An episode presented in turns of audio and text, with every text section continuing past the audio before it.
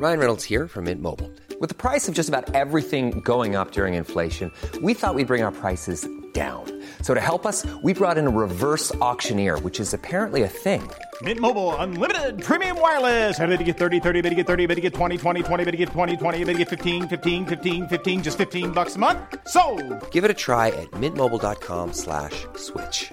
$45 upfront for three months plus taxes and fees. Promo for new customers for limited time. Unlimited more than 40 gigabytes per month. Slows. Full terms at mintmobile.com. Bonsoir à tous et bonsoir à toutes. Bienvenue dans Punchline ce soir sur CNews. Noël Legret écarté de la direction de la Fédération française de football après ses propos sur Zidane et des comportements jugés sexistes. C'est Philippe Diallo, le vice-président, qui le remplace. On va revenir sur la mise à l'écart de ce poids lourd du football. Qu'est-ce que cela va changer? On fait le point ce soir. La gare du Nord, toujours sous surveillance après l'attaque au couteau très tôt ce matin. Un individu a blessé six personnes, dont un policier. C'est un autre fonctionnaire de police hors service qui a réussi à la neutraliser. On entendra les témoignages de passagers sous le choc qui ont assisté à la scène. Enfin, la réforme des retraites, Elisabeth Borne continue de défendre une réforme qu'elle estime juste et équilibrée. On entendra les réactions de ceux qui se jugent au contraire lésés notamment les artisans du BTP. Et puis on reviendra aussi sur le retour à l'Assemblée nationale, précisément d'Adrien Quatennens, condamné pour violence conjugale. Il est revenu pour la première fois à l'Assemblée aujourd'hui, comme vous le voyez sur ces images. Voilà pour les grandes lignes de nos débats. Nous sommes avec Karim Zerebi. Bonsoir Karim, Bonsoir, consultant CNews. Philippe Guibert est là, enseignant et consultant aussi. Bonsoir. Bonsoir Laurence. Un policier, nous sommes avec Jean-Christophe Coubi, bonsoir, Bonsoir. secrétaire national d'unité SGP, police évidemment. Euh, nous sommes avec Geoffroy Lejeune, directeur de la rédaction de Valeurs Actuelles. Bonsoir. Geoffroy. Et nous sommes avec Eric Revel, Bonsoir, journaliste. Laurence. Alors, on va commencer par l'actualité la plus brûlante, c'est Noël Le Legrette qui a donc été mise à l'écart de la 3F. Ce sera juste après le JLT euh, de 17h avec Adrien Spiteri sur CNews.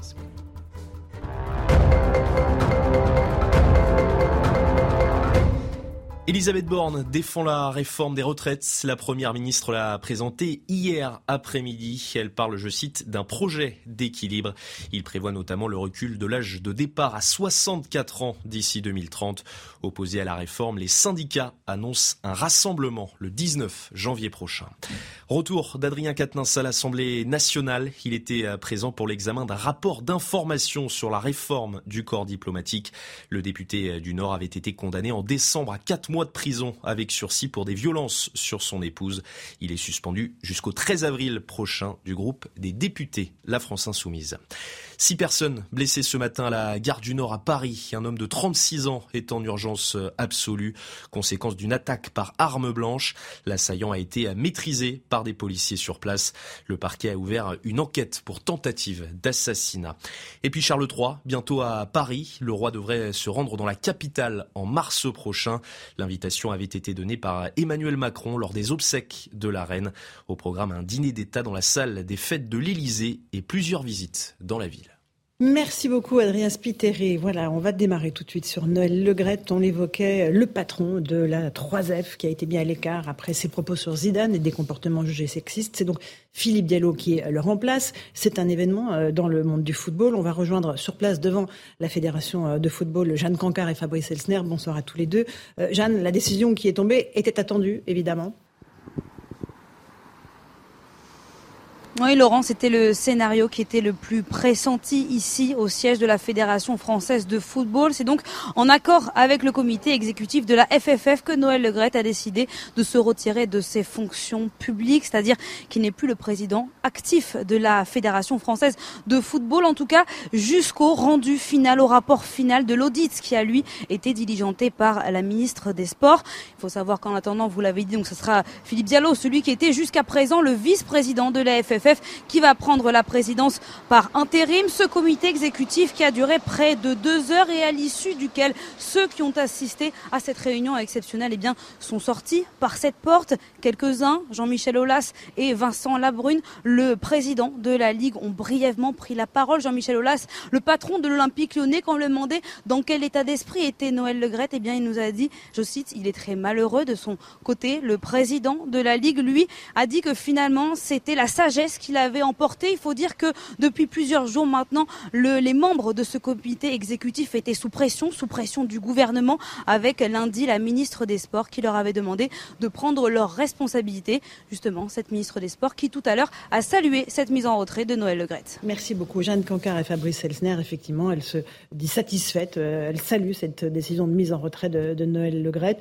Il n'avait pas réellement le choix, en réalité, euh, Karim Zerebi, euh, les membres de ce COMEX, que de démettre, en tout cas, même si c'est temporaire, parce qu'on rappelle que c'est pour quelques semaines seulement, de démettre Noël Legrette. Il n'y avait pas d'autre solution. en effet, je crois que la situation devenait intenable pour le président de la Fédération française de football depuis plusieurs mois d'ailleurs. Hein. Donc, euh, même avant la Coupe du Monde, il y avait eu des, euh, des faits de harcèlement qui lui a été reproché. Euh, le fonctionnement de la fédération euh, était aussi un sujet sans cesse mis sur la table, antidémocratique, un Le un peu déconnecté, qui traitait pas très bien donc son entourage et les collaborateurs de la fédération. C'est grave des faits de harcèlement. Hein, donc ça avait été donc des, les premières accusations qui avaient été lancées. Et puis la dernière goutte qui a fait déborder le vase, c'est les propos sur Zidane je veux dire, que des propos lunaires, donc invraisemblables. Euh, et là, effectivement, enfin, tout le monde s'est réveillé. Mais j'ai envie de vous dire, c'est un peu dommage. Est-ce que le mal est fait? Moi, c'est ça ma question. Est-ce que le mal est fait? Est-ce que la FFF est éclaboussée par cette affaire Le Gret Mais évidemment qu'elle est éclaboussée. D'abord, elle est éclaboussée parce qu'on a trop tardé à réagir. Je pense qu'effectivement, on aurait dû réagir dès les premiers faits de harcèlement qui lui étaient reprochés. Alors on nous disait commission d'enquête, tatati, tatata, tout ça est très long. Et il a fallu qu'il tienne des propos sur Zidane pour derrière tout le monde trouve ça scandaleux donc euh, et ahurissant. Mmh, Mais bien avant, euh, donc Noël Logret était contesté dans sa fonction de président. Donc oui, pour le football français et le football amateur, parce qu'il faut rappeler que la Fédération française de football représente le football amateur. Des milliers de petits clubs. Des milliers de petits clubs, des milliers de gamins, des milliers d'éducateurs, souvent bénévoles. Donc, et ce n'était pas en adéquation avec ce qu'on était en train d'attendre sur le plan déontologique, sur le plan de l'éthique, sur le plan des valeurs portées par une fédération donc du sport le plus populaire euh, en France et au monde. Donc oui, il était temps qu'une décision soit prise. Moi, je trouve qu'elle est salutaire. Il faut que la fédération reparte sur de bonnes bases, avec un visage nouveau mm. et avec euh, un état d'esprit euh, digne effectivement de ce qu'on est en droit d'attendre. Euh, une réaction de Didier Deschamps, qui est en ce moment, vous le savez, dans la campagne des pièces jaunes avec Brigitte Macron. Alors une réaction très prudente de Didier Deschamps. Euh, ses propos, il parle de Noël Legrette, oui, comme d'habitude, comme il l'a reconnu et admis, ont été inappropriés. Je trouve que c'est une très bonne chose qu'il ait présenté ses excuses à Zizou. Ok, très bien. J'aurais toujours beaucoup de respect pour celui qui est, pour le joueur qui est. Il parle toujours de Zizou, mais il ne s'exprime évidemment pas, Philippe Guibert, sur Noël Legrette, dont on sait qu'il est proche, évidemment, puisque c'est Noël Legrette qui avait annoncé sa prolongation pour 4 ans à la tête de la sélection. Oui, c'est Noël Legrette qui a négocié tout seul avec Didier Géjean, sa reconduction, qui en soi ne faisait pas débat, mais dont le COMEX euh, n'a pas été informé et n'a pas été consulté. en tout cas, la décision a été validée aujourd'hui à l'unanimité par le COMEX. Elle a été validée, si j'ose dire, a posteriori. Euh, Une fois la décision prise, et le COMEX l'a...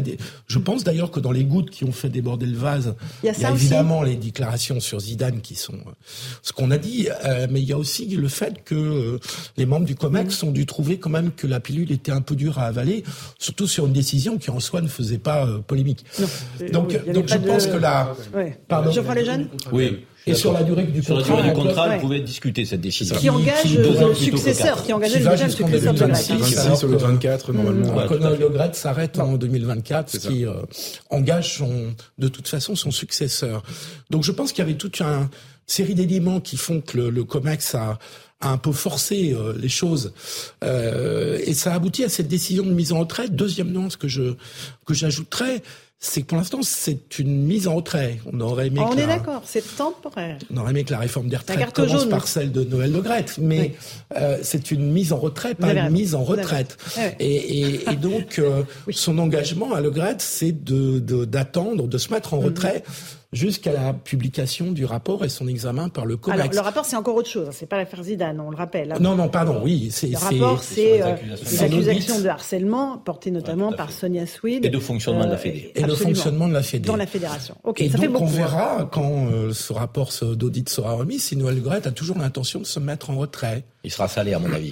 Il sera salé. On a déjà des fuites, effectivement, qui euh, sont assez euh, inquiétantes. Je ferai les jeunes sur cette mise à l'écart temporaire. Moi, ce qui m'amuse dans cette histoire, c'est euh, que finalement, les propos sur Zidane sont presque la chose la moins grave qu'on puisse reprocher euh, à Noël Legret dans son bilan de patron de la FFF. Bah, je veux dire, je, peux comprendre que ce soit moi, je suis un fan euh, hystérique de Zidane. J'ai son portrait dans mon bureau à valeurs actuelles, donc euh, j'ai pas besoin de prouver ma, ma, ma, fidélité à ce joueur et à cet entraîneur. On vous demande pas un brevet, de mais, mais, mais, je, je, pourrais faire preuve. Euh, mais par contre, mais par contre, c'est la chose la moins grave qu'il ait faite. En effet, ça fait des années. Moi, je suis pas un fan du tout, par contre, de Noël Legret. Mm. Euh, en réalité, les critiques ont commencé il y a très longtemps, en 2016 déjà. On disait qu'il était encore en poste parce qu'il était proche de François Hollande. Euh, il a, il a été beaucoup critiqué en réalité depuis euh, mm. les dernières années de son mandat. Et, et tous les, les, griefs qui lui sont adressés sont plus importants qu'une déclaration à l'emporte-pièce sur quelqu'un qui est évidemment une légende. Donc moi, je trouve que l'ironie du sort, c'est ça. C'est vraiment mm. si une goutte qui avait fait déborder un vase qui était déjà bien plein. Absolument. Mais en fait, le, la vraie, sa vraie erreur. Et ça, je pense que moi, je suis frappé. Deux choses me frappent. La première chose, c'est la différence, pardon, pour ce parallèle pas pas forcément euh, très compréhensible à première, de premier abord, mais c'est la, la, la, différence de, euh, de, de, de, situation entre Noël Legret, président de la Fédération française de football, et Bernard Laporte, président de la Fédération française de rugby. Sans rentrer dans le fond des affaires, dans le fond de ce qu'il aurait reproché, etc. Il y en a un à qui je pardonne beaucoup plus, c'est Bernard Laporte, parce que Bernard Laporte est une légende de son sport. Bernard Laporte apporte quelque chose à l'équipe de France. Il a un charisme, il a un entraînement. Euh, c'est un meneur C'est quelqu'un qui a un palmarès exceptionnel. Moi, ce que je reproche depuis le début. Il est présumé innocent. Et par ailleurs, il est. Bah, Désolé mais il faut quand même le souligner, c'est important. Même indépendamment. Enfin, il est sorti, hein. Ils l'ont sorti. C'est pour ça que les deux, les deux, ils l'ont sorti. justement, de mon point de vue. Les deux plus grosses fédés de sport euh, en France euh, sont en ce moment dans la tourmente. Mais moi, je trouve ça injuste pour Bernard Laporte et pour Noël Legrette. Pardon, c'est un, euh, un petit homme gris, un peu un technocrate, qui est là et qui est là. non, il a, non, mais il a fait de la politique. Il est là pour un peu pour des raisons politiques. Et finalement, hein, je trouve ça normal que quand il est allé se prêter au jeu des médias et qu'il a essayé de jouer un rôle dans le débat public en ayant des propos des propos qu'il n'engage que lui et qui sont par ailleurs contestables, et eh ben il s'est pris un retour et je trouve ça assez normal. Allez, Eric Revel, un petit mot euh, là-dessus. On va bah, écouter Didier Deschamps dans un instant. Oui, bah, Noël Legrette, il a, il a quand même pris une fédération qui était en grande déshérence, il faut quand même lui reconnaître ça. En 2010, il a, il a, il a redressé tout ça. Euh, alors moi, je, je ferai le parallèle un peu plus jusqu'au bout. Je dirais peut-être que Le Gret fait une sorte de Laporte là. Il fait, il fait une Laporte dans le sens où, comme euh, Bernard Laporte, il met le, vice-président aux affaires. On verra si mhm. l'un des deux rejoint ou pas son poste. Mais ce qui est plus embêtant pour le rugby, moi je trouve, et c'est vrai que Bernard Laporte est présumé innocent, c'est qu'on va avoir une Coupe du Monde de rugby et qu'on a besoin d'un d'un Galtier entraîneur et d'un président Bernard Laporte solide et, en binôme me semble-t-il et ça arrive sans doute sans doute au plus mauvais moment. Un dernier mot là-dessus, euh, on, va juste écouter Didier Deschamps euh, sur euh, donc l'opération des pièces jaunes et il s'est exprimé sur Noël Le mais pas sur la partie mise à l'écart de Noël Le Écoutez. Oui. Euh, ses propos, comme il l'a reconnu euh, et admis, euh, étaient inappropriés. et je trouve que c'est une très bonne chose qu'il ait pu présenter ses excuses à Zizou.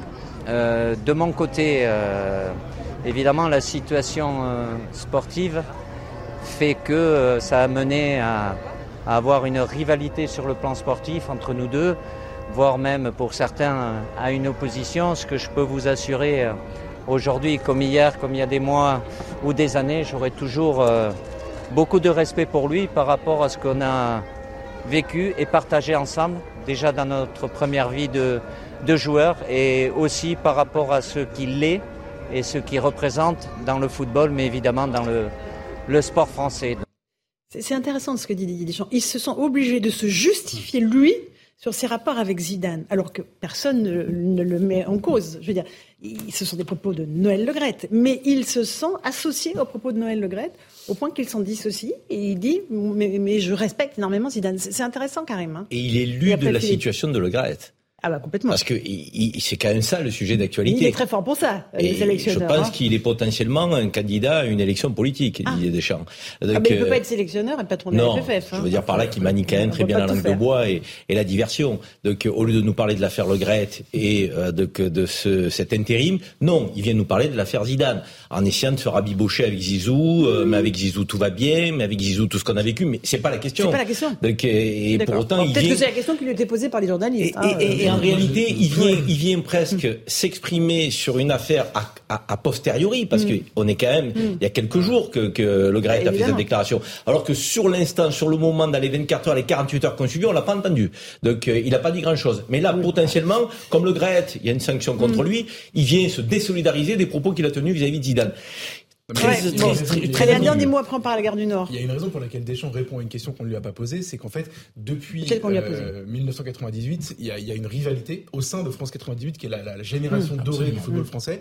Euh, on, on, nous, on se souvient évidemment le grand public des images de eux tous en train de soulever la Coupe du Monde et sur les Champs Élysées. La réalité, elle est très compliquée. Il y a plusieurs clans et notamment il y a le clan Zidane et le clan Deschamps. C'est-à-dire que au lendemain de la défaite de la France en finale de Coupe du Monde, le, le premier euh, ami de Zinedine Zidane, Christophe Dugarry, euh, prend la parole dans les médias. C'est quasiment son porte-parole et il dit euh, certes Deschamps a des bons résultats, mais le jeu c'est nul, euh, on voit rien sur le terrain, il faut changer, etc. Et ça c'est une rivalité qui couvre depuis très longtemps. Le Monde Magazine avait fait un très long papier d'ailleurs. C'est une rivalité qui existait déjà à l'époque. avec Zidane. c'est le oui, Zidane, bien sûr. Et, chacun des champions du monde de l'époque prend parti pour l'un ou pour l'autre. Donc en fait il y a, y a, aussi cette rivalité là. C'est le leadership du football français. Et ce qui est très intéressant, c'est qu'en réalité ils sont tous les deux au sommet, donc tous les deux légitimes. Alors, je sens que notre policier a quand même envie d'intervenir sur le dossier foot. Ah oui, alors moi dans, alors dans une autre vie en 96, euh, j'étais en Angleterre, à Newcastle. Il y avait la Coupe d'Europe euh, et justement, j'étais tombé sur l'équipe de France en boîte de nuit, voilà, et on avait senti, ah. on avait discuté. c'est J'étais vraiment rentré dans la presse, j'étais étudiant.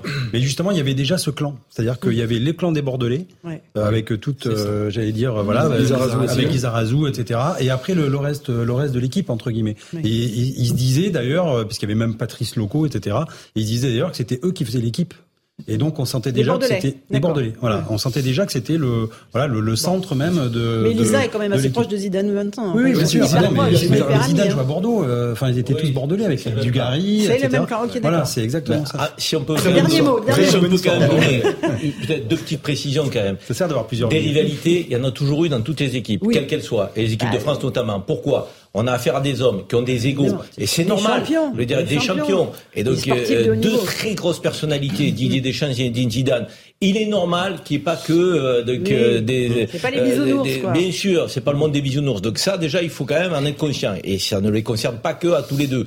Et deuxièmement, euh, je pense très sincèrement que euh, du côté de, de, de l'équipe de France aujourd'hui, il y a même au sein de l'équipe actuelle donc des tensions comme il a pu y en avoir dans les, dans les équipes précédentes. Et même du temps de Platini, on disait que c'était lui qui faisait la sélection. Souvenez-vous. donc dans toutes les équipes, ça a toujours été. Un tout petit mot, Philippe Guibert. Non, je voulais juste souligner que Philippe Diallo, qui devient donc président mm. par intérim, est un un personnage peu connu du grand public, mais très reconnu dans son milieu, dans le milieu du football, mhm. et une personne qui a des compétences reconnues. Ben, on espère qu'il va s'exprimer une connaissance, une connaissance des institutions des footballs qui n'est pas forcément inutile. Formé à l'école nantaise, très très beau football, Laurence. Je sais que vous y connaissez particulièrement. Je ne sais pas le dire. Ne soyez pas moqueur comme ça, Karim. Non, non, non, mais je sais que vous êtes d'origine italienne, vous ne pouvez que connaître le football. Mais plus de la squadra Allez, euh, on va parler maintenant de ce qui s'est passé ce matin, Gare du Nord, et qui est évidemment très grave avec cet homme qui a agressé à l'arme blanche six personnes, ont une grièvement, une attaque extrêmement rapide, extrêmement violente. On va faire le point avec Maureen Vidal sur ce qui s'est passé, parce que c'est un, de vos collègues mmh. hors service qui, Dieu merci, portait son arme, qui a pu stopper euh, le malfaiteur. Puis on aura Sandra Buisson après, qui a vraiment le pédigré de l'individu qui a été neutralisé. D'abord Maureen Vidal sur le rappel des faits. Un périmètre de sécurité déployé après la scène d'horreur à Gare du Nord ce matin. L'assaillant, muni d'une arme blanche, a blessé six personnes, dont une grièvement. Euh, on a vu des gens courir euh, de tous les côtés et euh, directement j'ai entendu un coup de feu de la police. Un monsieur qui poignardait des gens comme ça, qui est rentré par l'autre porte là, la porte du fond, là on prend des taxis, qui est rentré, il poignardait des gens. J'ai vu, j'ai vu un des messieurs qui l'a poignardé, qu'on a couché tout à côté. J'ai vu une personne âgée qui, euh, qui gicle du sang, euh, de son cou. Elle a été euh, pris en soin par des, la police, il y avait des pompiers et tout. En, franchement, ils étaient vraiment efficaces par rapport à ça. L'identité de l'agresseur, qui n'avait pas de papier sur lui, est en cours de vérification. Il a été hospitalisé, son pronostic vital est engagé.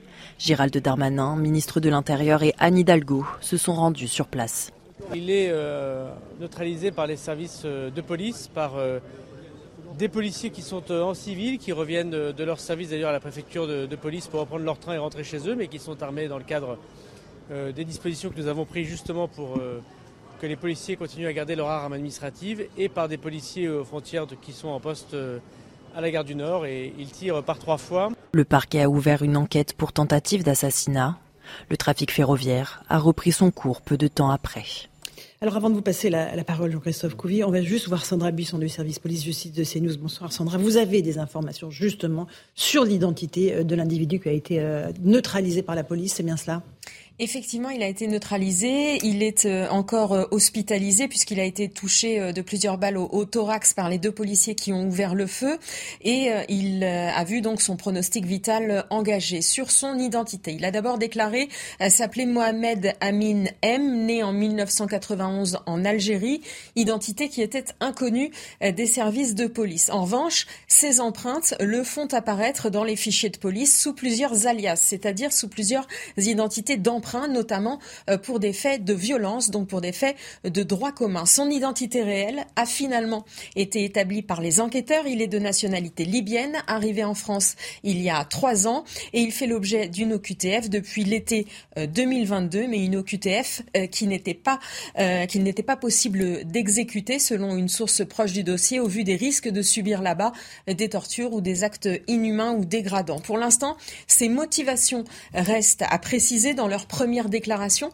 les deux policiers qui ont ouvert le feu pour le neutraliser ont dit l'avoir entendu parler arabe, mais ne pas l'avoir entendu euh, dire Allah ou Akbar, des informations qui vont devoir être recoupées avec les auditions des différents témoins. En l'état, le parquet national antiterroriste ne s'est pas saisi. Il reste en évaluation de la situation en fonction des éléments qui vont et qui sont en train d'être recueillis par les enquêteurs de la brigade criminelle. Merci beaucoup Sandra Busson pour toutes ces précisions. Vous n'hésitez pas à revenir vers nous si vous en avez de nouvelles. Jean-Christophe Couvi, euh, le pédigré euh, d'abord de cet homme, euh, un Libyen visiblement, avec une QTF, impossible à expulser. Un profil que vous connaissez bien. Oui, un profil qu'on connaît parce qu'on en voit souvent dans nos services. et effectivement, il y a le système des alias, c'est-à-dire qu'à chaque fois qu'on interpelle quelqu'un, il nous donne spontanément des identités. Donc on le paluche, c'est-à-dire qu'on prend les empreintes, on l'envoie sur un fichier européen, etc. Et puis bing, ça fait bingo, et on sait qu'il est connu sous un autre nom, etc. Donc c'est souvent d'ailleurs les limites du système. Euh, après, ben, on n'arrive pas effectivement à renvoyer ces personnes euh, d'où ils viennent, puisque euh, quelque part il y a un totem d'immunité, vu que c'est la Libye, que c'est un pays en crise. on ne peut pas expulser qui que ce soit vers la Libye, qui est un pays considéré comme pas sûr. voilà. Du coup, on garde ces personnes-là, mais en même temps, on n'en fait rien non plus.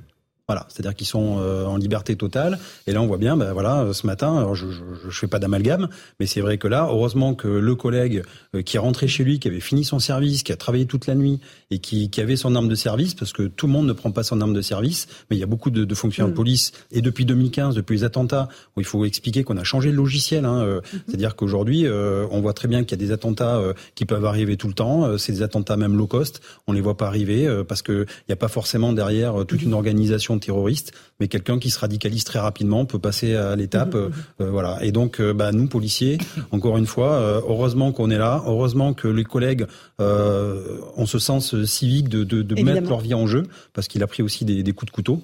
Et heureusement surtout qu'on a d'autres d'autres collègues qui sont intervenus. La gare, enfin la gare du Nord, c'est 700 000 personnes par jour. C'est la première ville, euh, la première gare pardon européenne, et c'est la troisième gare du monde. Est-ce que c'est un coupe On a regardé euh, cette photo hmm. de l'agression ultra violente. On voit cet homme euh, vêtu de noir Vraiment poignardé, cette image est mhm. saisissante.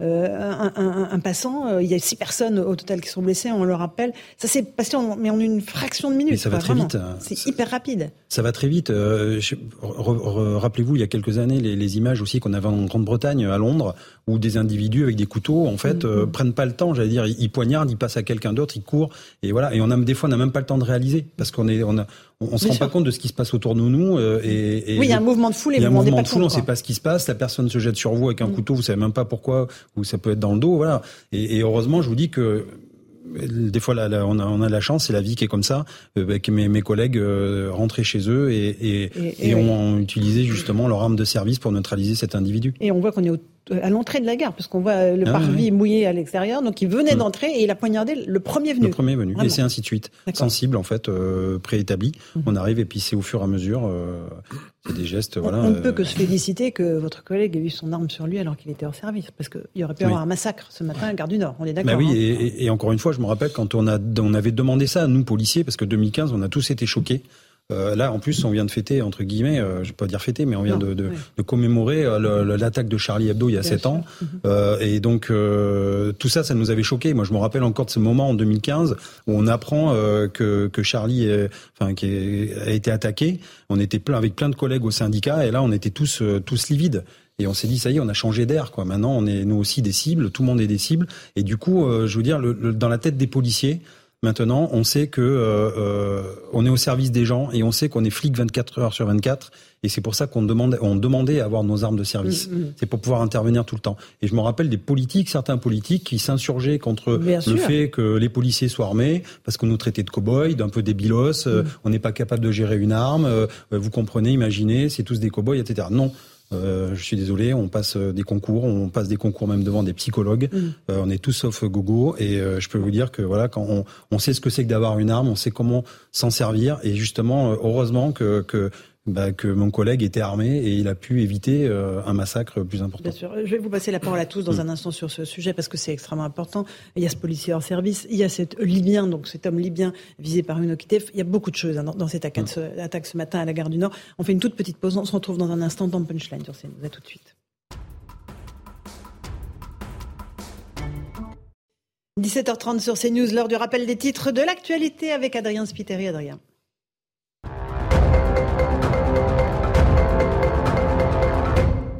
Véran, dans les Yvelines, ce mercredi, le porte-parole du gouvernement est présent sur le terrain pour rassurer sur la réforme des retraites. Il y a un effort d'information à réaliser de notre part, ce sont ces mots. Le projet a été présenté hier par la première ministre Elisabeth Borne. Il prévoit notamment le recul de l'âge de départ à 64 ans d'ici à 2030. Les soldes d'hiver démarrent euh, aujourd'hui jusqu'au 7 février. Les clients pourront bénéficier de réductions dans les magasins. Mais dans un contexte d'inflation, les budgets sont parfois restreints. Pour préserver leur marge, certains commerçants pourraient faire des démarques moins importantes. Et puis les vols intérieurs reprennent aux États-Unis. Le trafic aérien été perturbé après la panne d'un système d'information. L'origine n'a toujours pas été déterminée. Plus de 3500 vols ont été retardés. La porte-parole de la Maison-Blanche exclut pour le moment une cyberattaque. Merci Adrien Spiteri. On se retrouve sur le plateau de Punchline avec euh, nos invités. On évoque ce qui s'est passé ce matin, Gare du Nord, avec ses toutes dernières informations, euh, notamment euh, de Sandra Buisson. L'agresseur de la Gare du Nord, qui a fait six blessés à l'arme blanche tout ce matin, était un Libyen, ressortissant libyen, âgé d'une vingtaine d'années et sous OQTF, donc obligation de quitter le territoire français. Euh, inapplicable étant donné euh, euh, qu'il est libyen et qu'on n'expulse pas vers la Libye. On a cette image terrible du moment de l'agression, de la toute première agression. On voit cet homme tout de noir vêtu qui, poignarde au cou le, premier passager qu'il rencontre. C'est un policier hors service, je le rappelle, qui a permis de neutraliser cet individu. Un autre, d'autres policiers sont intervenus aussi. Il n'est pas le seul à, avoir tiré. On va juste écouter le ministre de l'Intérieur, Gérald Darmanin, qui s'est rendu dans la matinée sur la sur zone. À 6h42, euh, un individu euh, extrêmement menaçant s'en prend à, des personnes à l'entrée puis à l'intérieur de, la gare du Nord. À 6h43, il est euh, neutralisé par les services de police, par des policiers qui sont en civil, qui reviennent de, leur service d'ailleurs à la préfecture de, de, police pour reprendre leur train et rentrer chez eux, mais qui sont armés dans le cadre des dispositions que nous avons prises justement pour que les policiers continuent à garder leur arme administrative et par des policiers aux frontières qui sont en poste euh, à la gare du Nord et ils tirent par trois fois. Deux policiers tirent par trois fois et arrivent à neutraliser cet individu menaçant qui a réussi à faire euh, six victimes, six blessés, dont euh, une plus gravement que, les autres. Voilà, et pour l'instant, Jean-Christophe Couvi, vous me confirmez qu'on ne connaît pas les motivations de cet individu. Hein. Euh, non, vos collègues sur place ne, peuvent pas en dire plus. Non, mais alors on voit bien qu'effectivement, bah, l'enquête est en cours et on dit toujours que, que voilà, l'ignorance est bavarde, donc euh, je préfère pas me, me voilà, me Vous avancez sur une thèse, voilà. Parce que si effectivement il s'avérait que c'était euh, qu'il y avait une connotation terroriste, eh ben le parquet antiterror se saisirait et puis dans mhm. ces cas-là, là il va y avoir en fait euh, dans l'enquête, il va y avoir euh, l'étude du comportement de la personne. On va essayer de, de retracer où est-ce qu'il vit, de faire des perquisitions, de voir ce qu'il y a dans son téléphone s'il en a un, est-ce qu'il y a eu des messages, est-ce qu'il y a eu une logistique. Enfin voilà, c'est tout ça en fait qui détermine si effectivement c'est un meurtre raciste, enfin terroriste ou pas. Terroriste. Voilà. le parquet n'est pas saisi, le parquet national. Pas pour l'instant, non, non. Philippe Guibert, un profil malheureusement qu'on connaît bien. Bah oui, et puis le choix du lieu, puisqu'il semble qu'il y ait préméditation. indique quand même une intention de terroriser. Mmh. Excusez-moi. Euh, alors je me prononce pas sur le plan juridique parce que je me sens pas assez compétent, mais sur l'intention. Alors on connaît pas la motivation politique, religieuse, autre. Euh, s'il y en a une, mais la volonté de terroriser le lieu, mmh. comme vous le disiez, la gare du Nord, c'est la plus grosse gare parisienne. À cette heure-là, à 7 heures du matin, à 7 heures du matin, ah c'est bah le moment du plus gros trafic avec 19 mmh. euh, heures le soir. Euh. donc, le choix du lieu, le choix de l'heure euh, indique quand même une volonté de, de semer la terreur avec un couteau. Euh, euh, donc on peut jouer sur les mots, mais il me semble quand même qu'on ne peut pas retirer assez de tact. Peut-être que cette personne, comme d'autres, n'était pas dans un état psychologique parfaitement stable et, et, équilibré, mais ça ne change rien à l'intention qui me semble, dans l'acte, assez transparente tout de même. Je crois les jeunes sur cet acte bah écoutez, pour une fois, on a, on, a quelque chose de positif à dire. C'est la figure du héros. C'est ce, ce, ce, policier qui n'est pas obligé de faire ce qu'il fait euh, et qui, qui, qui, prend le risque, euh, en fait, euh, j'allais dire surhumain non parce qu'il est humain, mais, mais, mais qui prend le risque de sa vie pour, pour sauver celle des autres. Moi, je trouve ça absolument magnifique. Et pour une fois, quelque chose de positif à commenter. J'essaie juste de le mettre en regard, vous savez, de, de espèce de climat anti-flic qu'on entend, euh, qui vient de la gauche, de, de la gauche de l'échiquier politique et principalement de la France insoumise. Il y a quelques jours, à l'occasion d'une passe d'armes sidérante et, et consternante d'ailleurs entre euh, Stéphane Séjourné et Jean-Luc Mélenchon. Jean-Luc Mélenchon a dit à nouveau, euh, pour la vingtième fois depuis qu'il fait de la politique, que euh, on avait des policiers factieux en France. et vous n'entendez que ça dans sa bouche. C'est pas pour taper facilement sur Mélenchon, mais c'est ah, juste que c'est.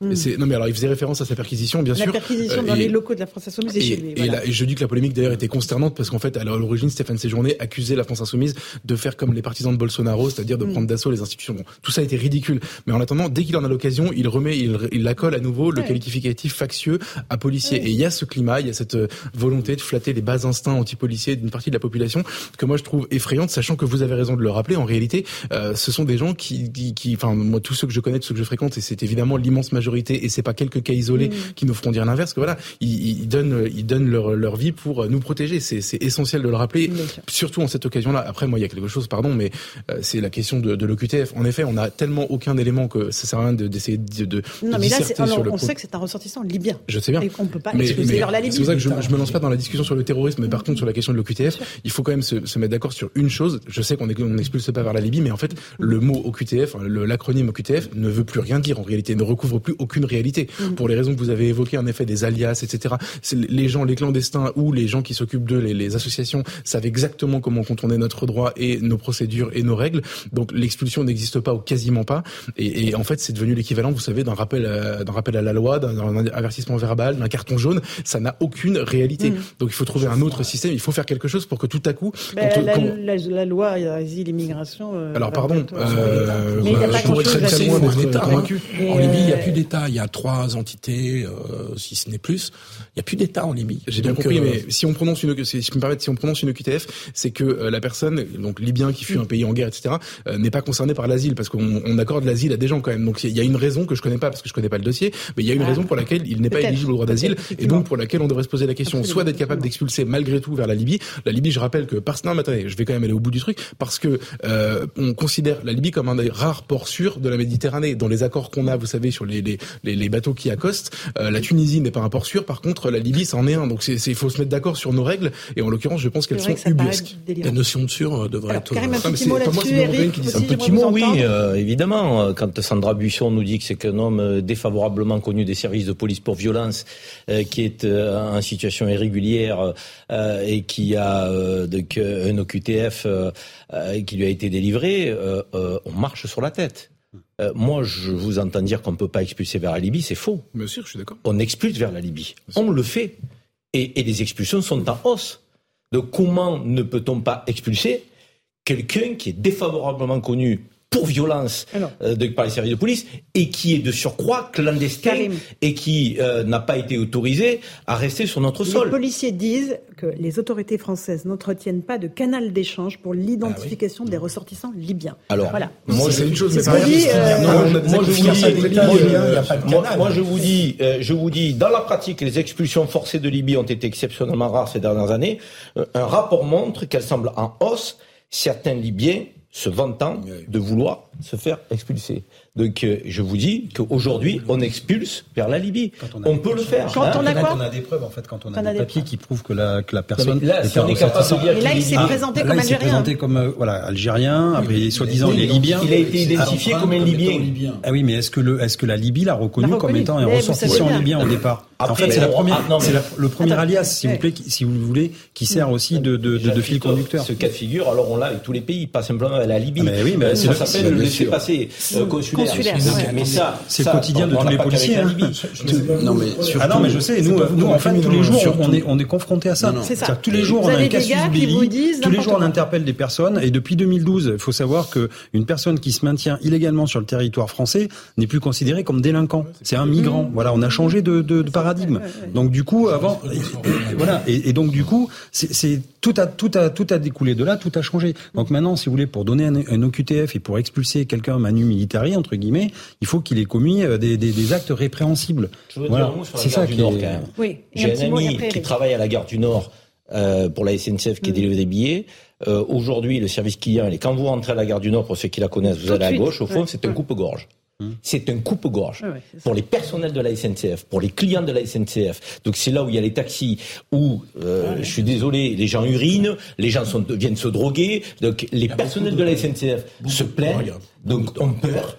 Les clients ont peur. Tout le monde a peur.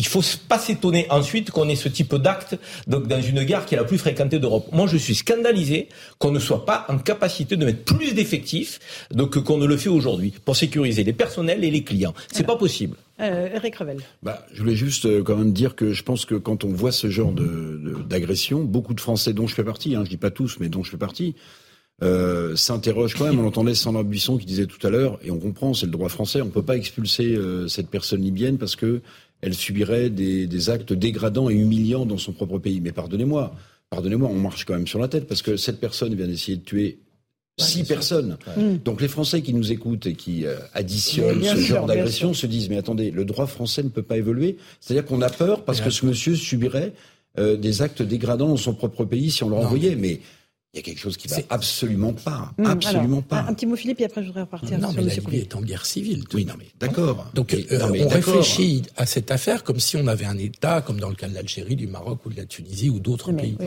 Et là, on n'a pas de canal puisqu'on a, il n'y a plus d'État. Ça marche pas mieux quand il y a un État. Non, mais on a quand même des intérêts. Mais pour d'autres raisons, oui, je suis d'accord. Pour d'autres raisons, quand l'Algérie refuse un ressortissant, parce qu'il y a une volonté politique de. Philippe, le pays des droits de l'homme, qui est la France, devrait d'abord protéger. Mais on est d'accord. Mais voilà. On donc, est comment est-ce que vous voulez que, enfin, moi, je comprends pas. Donc, j'imagine que plein de gens comprennent pas non plus. Il subirait des actes dégradants et humiliants si on l'envoie chez lui. C'est peut-être le droit international mais, qui s'applique et je pense qu'il va falloir laisser le temps à l'enquête de se dérouler. On marche sur la tête. Et peut-être euh, quand on délivre une OQTF, a priori, on a l'identité de la personne. On est d'accord, Jean-Christophe Couvi Alors, on a la nationalité de la personne. Oui, on est censé avoir la nationalité mmh. puisque c'était, il a été reconnu, donc on lui laisse le temps de s'organiser pour partir. Pour repartir. Voilà. Donc il n'y a pas d'expulsion manu militari entre mmh. guillemets, puisqu'on lui laisse le, le, choix de partir. En fait, c'est juste une mesure administrative. Hein. Encore sûr. une fois, on fait des statistiques. Hein. On a bien compris, oui, que voilà, ça marchait après, pas pour y a les la réalité. On vit tous les jours nous euh, dans la réalité, et ces personnes-là, on se les reprend tous les jours et on les ramène au poste, ainsi de suite. Et puis qu'est-ce qu'on en fait derrière? On nous dit bah vous le libérez. De toute façon, on peut rien en faire, etc. Donc je veux dire, il y a, il y a aussi les, les, policiers sont un peu désabusés euh, par rapport à leur quotidien. Bon. Et là, je pense que les politiciens doivent ça, ça, ça... alors je, je me retourne toujours vers les politiciens, mais c'est vrai, c'est eux les législateurs. Euh, là, on, on, va glisser sur les retraites, mais je veux dire, il y a des choses aussi beaucoup très importantes, oui. et j'espère qu'ils vont aussi plancher là-dessus et se phosphorer un petit peu dans l'Assemblée nationale quand même euh, sur les réels problèmes qu'on qu'on qu'on qu a au quotidien. Mais je ne sais pas si on peut se rendre compte de la situation dans laquelle on est. On a quelqu'un qui est en situation illégale sur le plan administratif. Oui. Déjà, c'est une première illégalité, euh, donc euh, y a une entorse au droit. Deuxièmement, délinquante, connue des services de police, pour violence. C'est pas n'importe quoi. Il n'a pas volé une pomme sur un étalage. Acte de violence potentiel. Ça veut dire porter atteinte euh, potentiellement à la vie d'autrui. Donc, troisièmement, on nous dit euh, que quand on arrête cette personne, on ne peut rien faire d'autre euh, que de la recevoir et éventuellement de, on ne peut pas l'expulser, on ne peut rien en faire, on lui délivre pas de papier. Mais, mais, mais c'est pas possible. On ne peut pas avoir comme ça donc des dizaines, voire des centaines, voire des milliers de personnes qui sont en situation régulière, à qui on délivre nos QTF, qui pour certains, pas tous, mais certains, vont passer euh, donc, les limites euh, de l'acceptable en étant violents, connus des services de police, mm. et se montrer impuissants totalement. Mais enfermons-les alors, puisqu'ils sont victimes de violence, auteurs de violence plutôt. C'est un acte de grave. Voilà, bah on attend, on attend le suivant, on attend le suivant et on commente. J'ajoute que s'il était si menacé que ça dans son pays, la Libye, il aurait dû bénéficier du droit d'asile. Or, à l'évidence, il n'en a pas bénéficié. Donc il y a, il y a quelque chose qu'il faut que Il y a encore des questions sur la nationalité. Peut-être que tout n'est pas clairement établi. Là, l'enquête en cours va nous le permettre euh, de, le connaître, euh, de savoir ça. Oui, bah, forcément. Là, maintenant, bon, déjà, il va, il va aller en prison ou dans un asile. mais, on peut euh, l'espérer. Voilà. Et, et mais effectivement, il y a l'enquête qui est en cours pour retracer un peu tout, tout, tout le chemin. Après, ce qui est compliqué, effectivement, on se rend compte que là actuellement, les démocraties entre guillemets, euh, on a un problème, on a une problématique, c'est que c'est l'attente de la population par rapport à ce que les gouvernements peuvent nous apporter. Et ce gap-là, cette différence-là, c'est ce qui fait qu'il y a un Français sur deux qui va plus voter, ce qui fait que euh, les gens se désintéressent de la politique, ne croient plus du tout, euh, que les gens, comme je disais, on a une société en silo, c'est-à-dire chacun se rattache dans ce qui lui ressemble, parce que qui se ressemble, ça semble, et donc on se désintéresse complètement de la vie publique. Mais en fait, et, c'est ce, ce système-là, j'allais dire, mmh. que les, politiciens, les politiques, euh, l'État euh, doit prendre en compte et, et, analyser cette attente mmh. qu'ont les, qu'ont les, la population française, notamment. Et y répondre. Allez, un dernier mot. La, bah la réponse, moi je suis absolument d'accord avec ce que vous avez dit. La réponse politique est très très très en dessous des, des, des attentes des gens. Parce que si vous avez dit tout à l'heure, oui, mais le gouvernement va travailler là-dessus avec la loi, la loi immigration. Très bien. Euh, pour l'instant, les pistes, c'était la régularisation des travailleurs clandestins. Alors, je dis pas, enfin, on en a déjà débattu ici, on pourrait en débattre à nouveau. Chacun a son opinion, mais c'est pas vraiment ce qui est demandé dans le. c'est voilà, c'est pas le sujet. Euh, ensuite, sur l'expulsion, il y a cette piste de réduire le nombre de procédures, mais il va rester quand même au minimum quatre procédures euh, de recours contre, voilà, au lieu de 12. Mais c'est ça reste encore énorme. Euh, et quant aux moyens que vous avez de faire votre travail, euh, personne n'a envisagé pour l'instant une remise à plat des procédures, etc. Donc on est super loin des attentes malgré les messages, le volontarisme, etc. il y a une réduction du nombre des recours. c'est ce que je viens de dire, mais on passe de 12 à 4, ça reste 4 quand même. Et puis encore, on parle que des, recours, des recours, je crois, judiciaires. Il y a administratif aussi. Enfin, c'est, on est dans un maquis invraisemblable. À 18h, on aura de, nouvelles informations de la part de Sandra Bisson. Euh, j'aimerais juste qu'on évoque la, réforme des retraites annoncée hier par Elisabeth Borne, qui secoue les Français, hein, évidemment, parce que ça fait passer l'âge de retraite de 62 à 64 ans. Euh, la Première ministre a martelé que c'était une réforme équilibrée et juste qui permettrait de sauver le système. Euh, on va écouter un artisan, il s'appelle Michel, c'est un maçon. Euh, lui, il dit que ce projet de réforme va le mener à travailler seulement, je cite, pour payer son cercueil. Écoutez ce témoignage.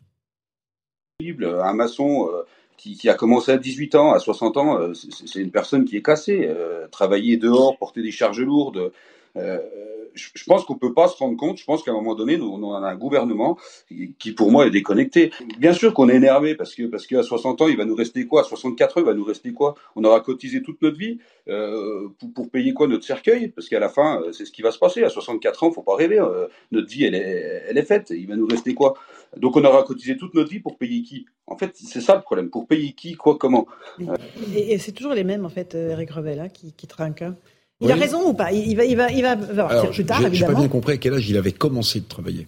jeune. Euh, c'est jeune, parce que en fait, euh, de toute façon, de toute façon, euh, vous avez vu sur les carrières longues.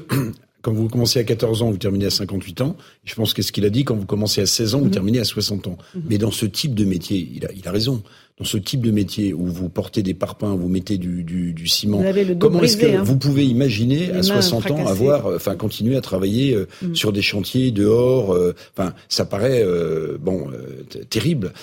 Mais c'est ces gens-là qui travaillent tôt qui seront pénalisés, alors que la première ministre avait dit mais non, pas du tout, ils seront préservés. Non, ils sont, bah, ils sont pénalisés à, la hauteur de la difficulté du travail qu'ils mm. exercent au quotidien. Bah mais le, le, le, vrai sujet, parce qu'on l'aborde pas, c'est comment définir des métiers pénibles. Celui-ci c'en est un, il n'y a pas de doute. Quand vous êtes maçon sur un chantier, bon, c'est physiquement, c'est extrêmement dur. Mais vous avez aussi plein de gens qui sont montés au créneau ou qui continuent de monter au créneau dans certaines dans certains métiers pour dire mais moi j'ai peut-être pas une pénibilité euh, physique mais euh, mentale, psychologique. Par mm. exemple, vous prenez un, un prof euh, qui parfois fait plus de discipline dans des quartiers compliqués, et qui, enseigne et qui risque sa vie parfois. Mm. Bah, on peut aussi imaginer que c'est un métier pénible et que c'est compliqué d'enseigner pendant 25 ans ou 30 ans. Non, mais c'est pas la même chose, Philippe. Mais ce que je veux dire, c'est que c'est un peu comme la fiscalité. Il y a toujours un, un, un chien dans n'importe quelle niche fiscale qu'on veut supprimer. Quand vous parlez de pénibilité, il y a les métiers évidents comme celui de ce monsieur, et puis il y en a d'autres quand on réfléchit qui peuvent être des métiers extrêmement pénibles. La déjà, police, si on par exemple. par les métiers évidents. là-dessus, vous êtes impacté par la réforme? Ah ben oui, euh, comme comme les autres. D'après ce qu'on a écouté, effectivement, on va décaler de deux ans nous aussi. Euh, ce qui n'est pas illogique. Ce qui est euh, bah, dans, dans, le cadre de la réforme. Dans le cadre de la réforme, sauf que bah, jeudi prochain, je peux vous dire qu'il y aura des flics dans la rue. voilà. Bah, ils ont gagné ça déjà. Ils ont gagné que la police ira dans la rue. Euh, et, et, surtout, c'est qu'encore une fois, c'était pensé par des technos, mais pas passé, pas pensé par des gens qui ont vraiment travaillé manuellement ou qui font des métiers difficiles, des métiers à vocation. Euh, donc, on part d'un grand principe en disant, bah voilà, euh, euh, il faut travailler plus parce que regardez autour de nous, les autres pays travaillent beaucoup plus longtemps. Donc, vous voyez, il faut qu'on se rapproche de où est, la, où est le cercle vertueux? Est-ce que c'est eux qui doivent copier sur nous? Est-ce que c'est nous qui devons copier sur eux? Après, c'est pareil. Est-ce que toutes les, les, les, positions, enfin les postures, parce que pour moi c'est une posture, mais est-ce que est-ce que vraiment toutes les pistes ont été explorées? Non, moi je sais qu'il y a 150 milliards de, de euh, d'exonération de cotisations, par exemple, qui sont faites pour des entreprises sans contrepartie, alors que le déficit de la retraite c'est 12 milliards. Vous voyez un peu la différence, donc on a de quoi quand même taper aussi un peu dedans. Voilà, on a un système où on n'arrête pas de le dire, mais si on a à partir de 55 ans, un travailleur sur deux qui part à la retraite n'est ne, ne, plus considéré comme actif puisqu'il est soit en arrêt maladie, euh, soit euh, il coûte cher. Il coûte cher, il, il, est au chômage et donc du coup, encore une fois, bah, la hmm. solution c'est quoi? C'est quand même redonner cet emploi à ces gens, à ces gens-là qui, qui méritent de travailler. Le sujet et c'est de lutter aussi contre le chômage. Donc ça veut dire que si on fait pas confiance euh, à la lutte contre le chômage, ça veut dire aussi que tout ce qu'on nous vend, entre bah, guillemets, on ne croit pas forcément à la politique qu'on vend tous les jours. Vous n'avez pas tort. Et, je ne peux pas vous dire le contraire. C'est pour ça que je vous dis encore une fois que ça ne passera pas, parce que les Français en ont ras-le-bol. Ah ben c'est toujours sur les travailleurs, entre guillemets, qu'on fait porter toutes les réformes. Et pas sur les retraités. Et pas sur. Alors les retraités, moi, je, ah, ils ont travaillé, ils ont cotisé. C'est un choix politique. C'est un choix politique. Mais qui s'explique assez bien. Il me semble que d'entrée, les retraités, en 2017, on leur a ponctionné 15% déjà. Mais parce que raison. Parce que mes parents, tout à fait raison. Ça a été Il y a un organisme qu'on a complètement oublié qui aurait pu faire euh, la jonction. C'est ce qu'avait créé, euh, à mon avis, à bon Lionel Jospin, le Fonds de réserve des retraites. toujours. On en est où là Alors je vais vous dire, je regardais. Il y a 30 milliards dedans aujourd'hui. Mmh. Il, devait, être abondé à 150 milliards. Et vous savez à quoi sert les 30 milliards qui sont dans ce fonds? Il sert à rembourser la dette, ce qu'on appelle la CADES, c'est-à-dire la sécurité sociale. Voilà. C'est-à-dire que Jospin avait créé un fonds pour les retraites et on s'en sert pour autre chose. ça, c'est à l'image. Ça, c'est à l'image de. de parce qu'il y a des déficits partout. Hein. Et, juste pour ce fonds, il est géré comme un fonds de capitalisation. C'est la cavalerie en fait. C'est la cavalerie. On fait la cavalerie. L'État français, c'est de la cavalerie. De trésorerie. On va gagner deux ans de trésorerie, c'est la cavalerie. Philippe Guibert, un petit mot avant la pause il faut quand même admettre que ce, de ce régime des retraites, il est structurellement déficitaire pour des raisons démographiques, fondamentalement. Mmh. C'est pas la peine de se cacher. On a aussi un problème du coût du travail, donc les exonérations de charges. Donc, euh, bah, si quand même à terme, à horizon de 2030, on a un déficit qui est complètement récurrent et qui est lié à la dégradation entre le rapport entre les nombres des actifs. Il y a deux hypothèses. Hein. Oui, mais bon, mais si, mais non, attendez, soyons, sérieux quand même. Le rapport du corps, il montre que dans toutes les hypothèses, il y a un déficit plus ou moins important. Mais on voir un retour à l'équilibre. Et, toutes les hypothèses. Et donc à chaque réforme de retraite, on dit ça va régler le problème. Et quelques années plus tard, on constate qu'il y a à nouveau un déficit mm. qui se profile. Le vrai choix politique, c'est de ne pas faire contribuer les retraités. Et ça, c'est des raisons électoralistes. électoralistes. Mais il n'est pas candidat Emmanuel Macron. Mais, mais arrêtez, arrêtez l'électoralisme. Mais pour ceux qui viennent majorité était faite de personnes. À la fin du mandat, peut-être. Sa majorité, c'est faite de retraités. Il n'est pas. Il ne veut pas aggraver sa situation. On parle de l'âge légal, mais il y a l'âge réel de départ en retraite. Actuellement, l'âge réel de départ en retraite, c'est pas 62 ans, c'est 62,8 ans. Mm. Donc, quand on va décaler à 64 ans, l'âge réel de départ à la retraite pour avoir tous les trimestres, on sait très bien qu'il y a un système de décote et de, et de surcote. Donc, les gens partiront après 64 ans, 65 ans, 60 Allez, Ceux qui sont contents, vous savez ce que c'est C'est les fonctionnaires qui pourront partir à 70 ans. Parce qu'eux, ils pourront être Allez, une eh ben petite pause. On se retrouve dans un instant dans Punchline. On reparlera des retraites. Karim, vous passerez la parole. Geoffroy, on l'a pas entendu non plus sur les retraites. On parlera de la gare du Nord, ce qui s'est passé extrêmement grave. Noël Le Gret écarté et les retraites. À tout de suite dans Punchline sur CNews et sur Europe. Bonsoir à tous et bonsoir à toutes. Bienvenue dans Punchline ce soir sur CNews et sur Europe 1. Noël Legrette, écarté de la Fédération française de football, le président de la plus grande fédération sportive, a été emporté par les scandales à répétition et a été débarqué par son comité exécutif. La chute de celui que l'on appelait le menhir, quel symbole pour le foot français? On en débat ce soir.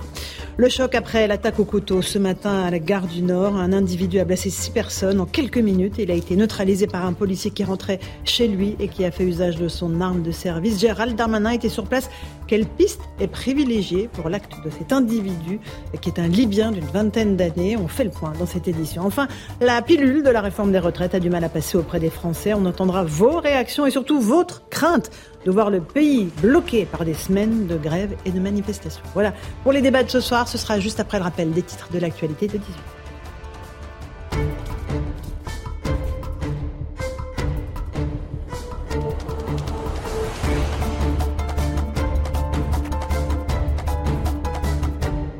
Pile 18h, bienvenue si vous nous rejoignez sur Europe 1 et sur CNews, c'est donc officiel. En accord avec le comité exécutif de la Fédération française de football, Noël Legrette a choisi de se mettre en retrait de ses fonctions de président. Il est remplacé à compter de ce jour par son vice-président délégué Philippe Diallo, une décision saluée par la ministre des Sports Amélie Oudéa Castera.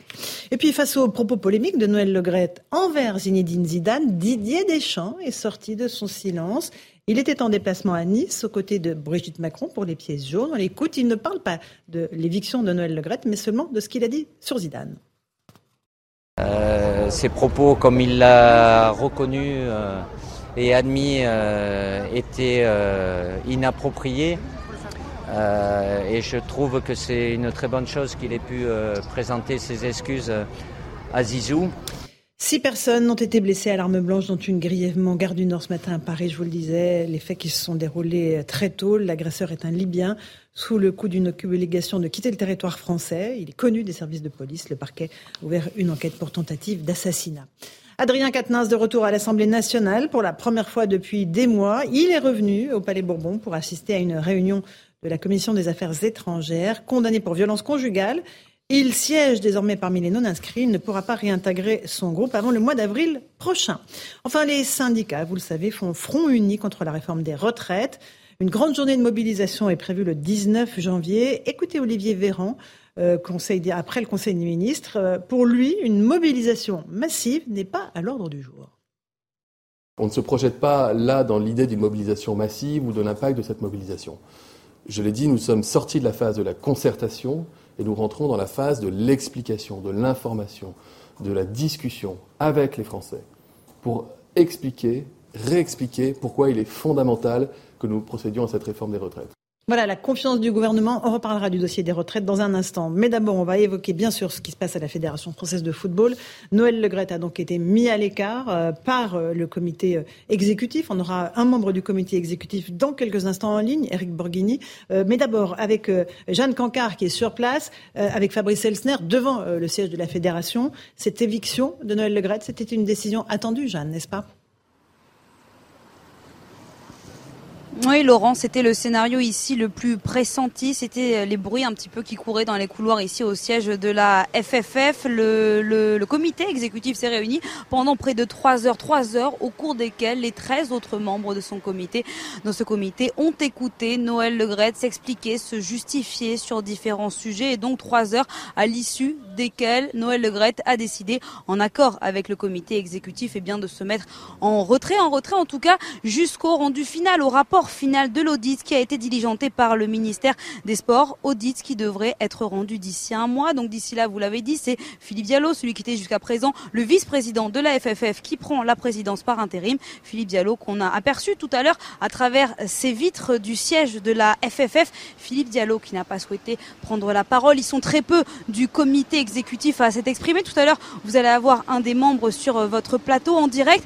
Et là aussi, tout à l'heure, on a pu en interroger brièvement très rapidement deux d'entre eux, assez connus, Jean-Michel Aulas, le patron de l'Olympique lyonnais, quand on a demandé dans quel état d'esprit finalement était Noël Legrette, il nous a dit il est très malheureux. Et puis Vincent Labrune, le président de la Ligue, qui a dit, je cite, c'est la sagesse qu'il a emporté aujourd'hui. Merci Jeanne Cancar et Fabrice Elsner. Eric Borghini, vous êtes en ligne avec nous, merci euh, et bonsoir. Vous êtes membre de ce COMEX de la FFF. Euh, d'abord, est-ce que cette mise en retrait de Noël Legrette euh, a été, a été nécessaire et est-ce qu'elle a été prise, la décision a été prise à l'unanimité? Oui, la décision a été prise à l'unanimité sans vote. C'est-à-dire que nous avons eu une discussion intense, une discussion avec beaucoup, beaucoup de cœur, un peu comme dans un conseil de famille, où la famille s'est réunie et on s'est dit tout ce qu'on avait sur le cœur, on a parlé en toute liberté, euh, le président a écouté tout le monde, chacun donné son avis et finalement, euh, cette euh, solution de la mise en retrait est apparue comme, en effet, la, la, solution de la sagesse et elle a été validée par tout le monde. Alors, il n'y a pas eu un vote formel, mais c'était tellement euh, évident que tout le monde a, approuvé, euh, a approuvé cette, euh, cette mise en retrait. Qu'est-ce que vous lui avez dit, vous, Eric Borghini, par exemple? Qu'est-ce que vous lui avez dit? Alors, moi, j'étais sur une ligne un peu plus, un peu plus dure. Moi, j'étais partisan de, d'une démission du président dès à présent, avant même que le rapport d'expertise euh, de, enfin, de l'expertise euh, de, l'audit du ministère soit rendu public. Euh, mon analyse était que la situation était tellement grave que finalement on aurait beaucoup de mal à inverser la tendance. Et donc, moi, j'avais préconisé au président de se retirer dès à présent définitivement. Euh, à la suite de mon intervention, euh, Jean-Michel Aulas est intervenu pour dire euh, que euh, une démission, c'est peut-être excessif, mais une mise en retrait. Et donc, on a discuté entre nous de cette idée de la mise en retrait. Et finalement, le président a accepté de l'idée et il a proposé de se mettre en retrait euh, et que Philippe Diallo, conformément à nos statuts, mm. lui qui est notre vice-président délégué, ben, prenne l'intérim jusqu'à ce que le rapport soit euh, le rapport du ministère soit déposé, plus précisément jusqu'au premier comité exécutif suivant la publication de ce rapport. D'accord. Euh, voilà. Mais il y a des choses qui sont avérées dans le rapport. Vous avez déjà des éléments de ce rapport, du comportement de Noël Legrette vis-à-vis des femmes notamment? Alors, nous n'avons, enfin moi personnellement, je n'ai aucun élément. Je ne pense pas d'ailleurs que mes collègues euh, en aient davantage, puisque sinon ils m'en auraient parlé. Euh, ce, que le président a tenu à nous dire dès le début de la réunion, il a dit j'ai rien fait. Je n'ai rien fait, je n'ai rien à me reprocher, et le rapport ne contiendra rien contre moi. Voilà ce qu'il nous a dit pour commencer la réunion. Mmh. Donc euh, voilà, on en est là. Il a été entendu par les inspecteurs généraux hier après-midi. Donc il avait peut-être des, éléments que nous n'avons pas. Tout cas, c'est comme ça que s'est exprimé, juste avant de présenter ses excuses au COMEX pour euh, euh, les déclarations concernant Zinedine Zidane et puis également pour, sur la forme, la manière dont le, contrat de Didier Deschamps a été renouvelé sans avoir informé euh, les membres du COMEX, euh, même si euh, l'équipe de France est un domaine réservé du président depuis des temps immémoriaux, même depuis avant mm. Noël Le Gret. Hein. Mais bon, voilà, la dernière fois, il avait fait un petit COMEX en visio pour nous dire j'ai décidé de renouveler Didier. bon, on fait un petit tour de table. Est-ce que vous êtes tous d'accord avec moi? Voilà. Cette fois-ci, ça n'a pas été fait. Alors, ça a gêné certains de mes collègues, pas moi, je dois le dire, puisque moi je suis tellement pro Didier Deschamps que de toute façon euh, je me suis réjoui avec toute l'Assemblée fédérale qui lui a réservé une standing ovation. Sur le fond, il n'y a pas de sujet, hein, tout le monde est d'accord. C'était vraiment sur la forme. Et le président a tenu à présenter ses excuses au COMEX également sur, euh, sur cette question. Une dernière question, Monsieur Borghini. Euh, est-ce que la Fédération française de football sera éclaboussée et sort affaiblie de cet épisode Le Gret? Écoutez, c'est tout le paradoxe.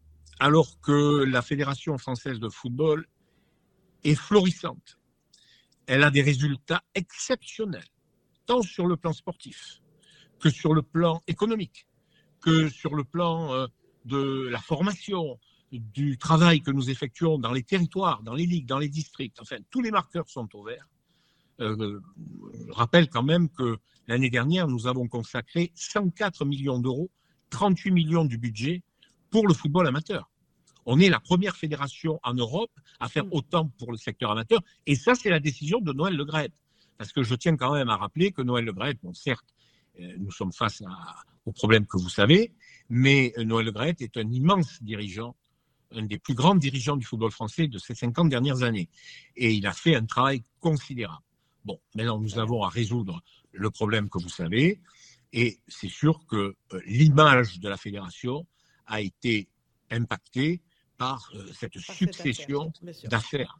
Très bien. Merci beaucoup euh, d'avoir repris un peu de temps pour nous parler, Monsieur Borghini, donc membre, membre de ce fameux COMEX de la FFF. On a en plateau Lionel Rousseau, journaliste à Europe 1, et notre ami Jacques Vendroux. Jacques, voilà, la, la, décision de mise en retrait, elle était inéluctable. Il fallait que quelque chose se passe à la tête de la FFF. Elle était indispensable. C'est-à-dire qu'à partir du moment où euh, euh, on a tous constaté ce qui s'est passé dans, les, dans le football, je veux dire, c'est un moindre mal. On va dire ça comme ça. Je dis pas que c'est la solution idéale, mais en tous les cas, un moindre mal. Pour le moment, Noël Le Gret est en retrait. Il n'a plus le droit je veux dire, de, de, signer, entre guillemets, ce qu'on peut appeler les différents dossiers de la fédération. Il s'est excusé sur un nombre de choses, euh, pourquoi pas. Sauf que euh, ce qui est important aussi, c'est qu'au moment où on parle, le président ne peut plus travailler et la directrice générale, ça c'est très important, eh Florence Ardouin a été démise de ses fonctions de directrice générale. Attention, elle est mise à, pied. elle est mise à pied avant éventuellement, euh, je veux dire, une entrevue avec ce qu'on appelle le, DRH de la Fédération française de, football. Donc actuellement, il y a seul Philippe Diallo qui va assurer euh, ce qu'on peut appeler les affaires courantes. Mais il ne faut pas traîner. Alors quand on me parle du rapport, on me dit, on attend le rapport, etc. On y reviendra si vous voulez, Laurence, mais c'est important. On va revenir dans un instant parce qu'il faut qu'on fasse une toute petite pause, mon cher Jacques Bandrou. On vous retrouve avec les invités du plateau de Punchline, Lionel Rousseau, Geoffroy Lejeune, Eric Revel, Karim Zerbi, Philippe Guibert. À tout de suite dans Punchline. On continue à parler de Noël Le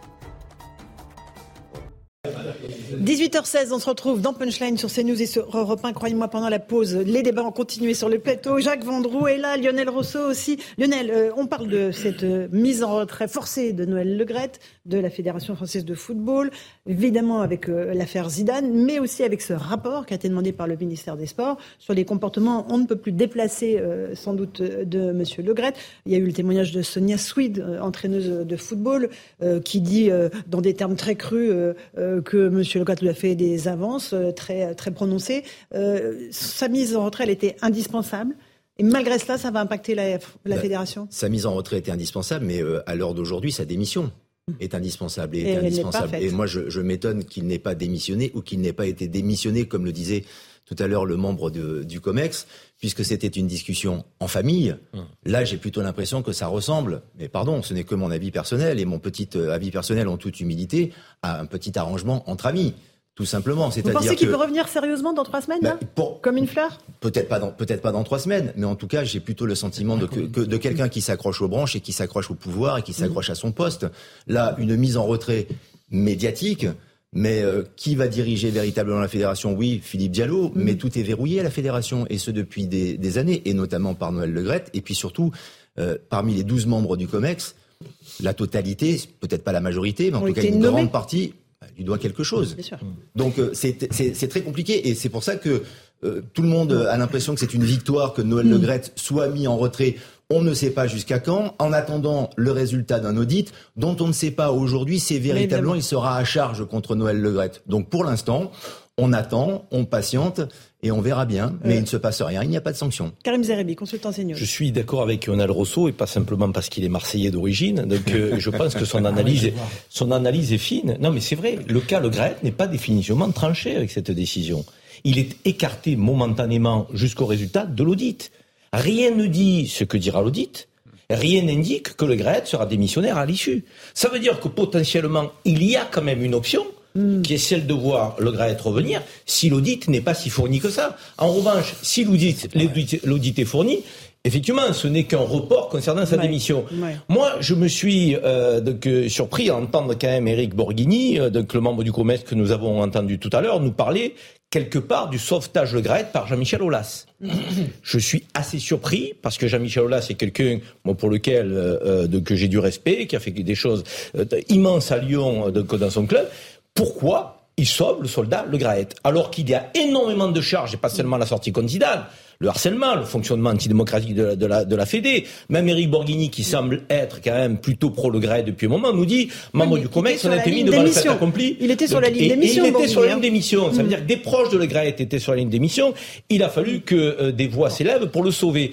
Moi, franchement, reculer pour mieux sauter, je ne sais pas si ça rend service au football français. Il aurait fallu tourner la page de Grette et repartir sur de nouvelles bases. Philippe Guibert, un petit mot et Jacques je, je, pense qu'il y a eu une volonté de ne pas humilier euh, Noël Le Grette, mais ça me paraît fort difficile pour lui dans un mois, même dans un mois et demi, de revenir et de dire je continue mon mandat jusqu'en 2024. Ça me paraît quand même assez mal engagé. Alors ensuite, sur la façon dont ça se passera, là on verra bien et j'ai pas d'informations, mais euh, tout de même, le, le Gret, son image est profondément écornée et le foot français ne peut pas repartir après ce qui s'est passé en conservant Noël Le Gret à la Fédé, c'est du moins mon avis. Jacques Vendroux, la question maintenant c'est qui peut remplacer Alors le, le problème, je crois qu'on est, on a tous un peu raison sur ce plateau. Il est impossible que Noël Le Gret revienne aux affaires en tant que président de la Fédération française de football. Euh, je veux dire, même si quelque part euh, c'est quelqu'un qui a fait du très bon boulot, mais dans une autre vie il a tout gâché cette dernière année, comme tout, le monde le sait, etc. Donc je vois mal Noël Le Gret revenir et en tous les cas être réhabilité par le mm. COMEX qui a essayé, euh, qui, qui, pour le moment l'a mis à l'écart. Et donc, pour, donc l'idéal, c'est que faut, faut peut-être profiter, euh, et on en parlait, il faut peut-être profiter de tout ce qui s'est passé ces derniers jours. Pour faire le ménage? Pour faire un ménage. C'est-à-dire, quand je dis un ménage, je dis pas que tous les gens du COMEX sont à virer. Je dis simplement qu'il faut essayer de trouver une belle personne, comme on dit souvent entre nous, capable de fédérer et de redonner de la crédibilité à la Fédération française de football. Qui, Jacques non mais moi je pense mais évidemment il y a Michel Platini. Michel Platini, il est en vacances, il se repose, hmm. il réfléchit, il fait les questions, il fait les réponses. Est-ce que ça vaut le coup de revenir alors que j'étais président de l'UEFA, etc. C'est des questions qui sont complètement légitimes quand on s'appelle Michel Platini. Super incarnation. Super incarnation. Jacques, est-ce qu'il a été blanchi dans l'affaire Mais oui, il est blanchi. Okay, c'est important de il n'est pas blanchi à, il, est, il est blanchi à 99%. Si je puis me permettre, il y a encore une procédure, il y a eu un appel de l'affaire Michel Platini, et cet appel peut sursoir encore dans quelques années. Donc il y a une épée de Damoclès néanmoins. Moi, je souhaite que Michel Platini, vous savez que je l'adore, c'est mon idole. je souhaite que Michel Platini soit président de la Fédération française de football. Non, mais Lionel, là, on parle de la personne idéale. Oui, oui, mais s'il y a son affaire de justice en hmm. Suisse qui continue, qui est prolongée, et si dans deux ans ou trois ans, le président de la Fédération française de football, Michel Platini, est jugé euh, par euh, la justice suisse, ça peut être problématique. Non, mais c'est là, donc ça peut être un problème. Attends, il est prêt. Non, c'est là. Non, non, attendez, attendez il faut trouver quelqu'un pour remettre. il faut trouver quelqu'un pour remettre la fédération à l'endroit avec quelqu'un d'emblématique, même si Michel peut encore éventuellement avoir des, mm. des, des soucis, ça ne sera pas avant deux ou trois ans, donc il a le temps de remettre la fédération nickel. Et il n'y aurait pas un autre Michel peut-être? Il y a Michel, de, moi je crois beaucoup en Michel Denisot. Michel, Michel Denisot est quelqu'un de consensuel, qui est tout à fait capable d'être le président de la fédération française de football. On le connaît tous, et moi je rêve, mais ça c'est dans une autre vie, moi je rêve d'un Turam. Thuram, il est au-dessus de tout ça. Je veux dire, il est capable de devenir président de la Fédération française de football. mais, moyen terme. Mais, mais, dans l'urgence, effectivement, Michel Denisot, Michel Pladi sont deux figures emblématiques. Mais, mais, mais, mais, il faut oser. Qui tente rien n'a rien. Est-ce que les gens du COMEX ont envie de demander à Michel Platini ou à Emilien Thuram ou à Michel Denisot? Parce que, mm. comme le dit très justement Lionel, ils sont très bien entre eux. Ils s'arrangent très bien entre puis surtout, ils sont, ils, sont ils sont candidats à l'élection et, à la présidence de la fédération. Pas certains d'entre eux. Ah, mais tous. Pas certains. Pas tous. Jean-Michel Aulas. Donc, ils ont des velléités. Pas avant, pas avant Jean-Michel ans. Euh, vous avez Jamel Sanja, qui peut être un excellent candidat. qui, s'est présenté déjà et qui a été le rival de Noël Le Gret lors de la dernière élection. Après, ils sont, après, ils sont réconciliés. Ça, c'est la politique. il s'était présenté. Non, mais Marc Keller, il peut pas tant qu'il n'a pas vendu son club. Et le football dans tout ça, messieurs. Et le football. Sauf que sur le football. Et les petits gars qui jouent mais club amateur, là. Euh, Quelle image ça renvoie Borghini a raison. C'est la première fois que les clubs amateurs mhm.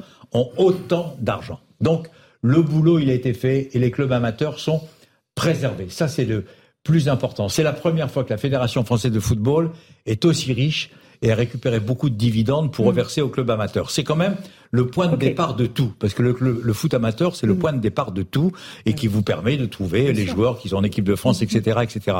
Moi, je crois que maintenant, il faut attendre tranquillement un mois. Mm. Et puis, de toute façon, Noël Le Gret, très honnêtement, même moi, si je, je, le répète, j'ai eu bon rapport avec lui, je veux dire, il est obligé de partir. J'ai une autre question pour Lionel Rousseau. On a écouté Didier Deschamps, super prudent, comme d'habitude. Alors, il dit, euh, c'est intéressant parce qu'il se, se, justifie même sur ses rapports à lui avec Zidane. Il se sent engagé par les propos de Le Gret sur Zidane. Il, ne se prononce pas sur le fait qu'on mette Le Gret de côté, évidemment, là, il est prudent, mais il dit, mais j'ai de bons rapports avec Zidane, euh, je le respecte, euh, voilà. C'est intéressant de voir qu'il se justifie. fait de la politique tout simplement, Didier Deschamps fait de la très très bonne politique. C'est un excellent communicant. C'est sans doute le meilleur, euh, le meilleur d'entre nous, tout simplement. Mais vous avez noté qu'à aucun moment il ne parle de Noël Le Gret. Oui. À aucun moment il ne parle de la mise. Il dit c'est bien qu'il soit excusé auprès de Zidane. Bien sûr, mais de Zidane. Donc il parle de l'affaire Zidane. Mais il ne dit pas si, si Noël Le Gret s'est mal comporté avec des femmes. Il ne dit pas si Noël Le Gret a mal géré la fédération. Il ne dit pas si Noël Le Gret l'a prolongé tout seul jusqu'en euh, jusqu'en 2026. Euh, non, il dit euh, mon rapport avec Zidane. Le président a bien fait de s'excuser parce que Zizou est quelqu'un dans une autre vie avec qui j'ai partagé beaucoup de choses, à savoir la Coupe du Monde 98 et l'Euro 2000 euh, notamment. Mm. Mais à aucun moment il ne parle de Noël Le Gret parce qu'il est lié à Noël Le Gret. Et Ils sont comme ça. Et, oui. et, il pourrait être membre du COMEX Didier Deschamps, il aurait voté exactement la même chose, il n'aurait pas demandé la, démission de Noël Le Gret. Bah, ce serait se tirer une balle dans le pied. Ça voudrait dire que son, la prolongation de son contrat serait caduque. Bon. Puisque là, aujourd'hui, le COMEX a validé la prolongation de son contrat. Je vous propose qu'on l'écoute à nouveau. Je ne sais pas si euh, David, qui est en régie, a, le son de Deschamps. On écoute Didier Deschamps. Euh, ses propos, comme il l'a reconnu euh, et admis, euh, étaient inappropriés. et je trouve que c'est une très bonne chose qu'il ait pu présenter ses excuses à Zizou.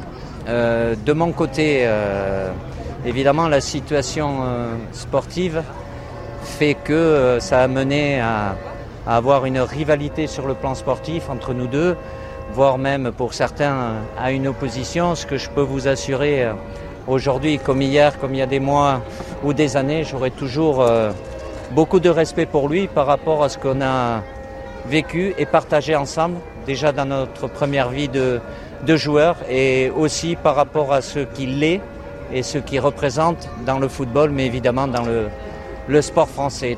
Voilà, si c'est pas de la politique, ça, ça y ressemble. Hein.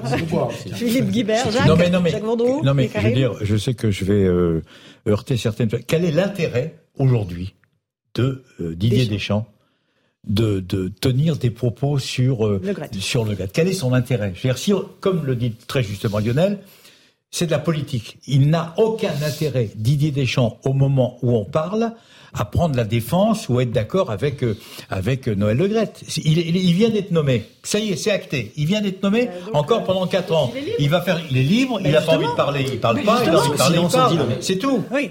Alors Karim. Moi, ça va pas peut-être pas plaire ce que je veux dire, mais il y a une forme de fidélité aussi dans les propos de Deschamps.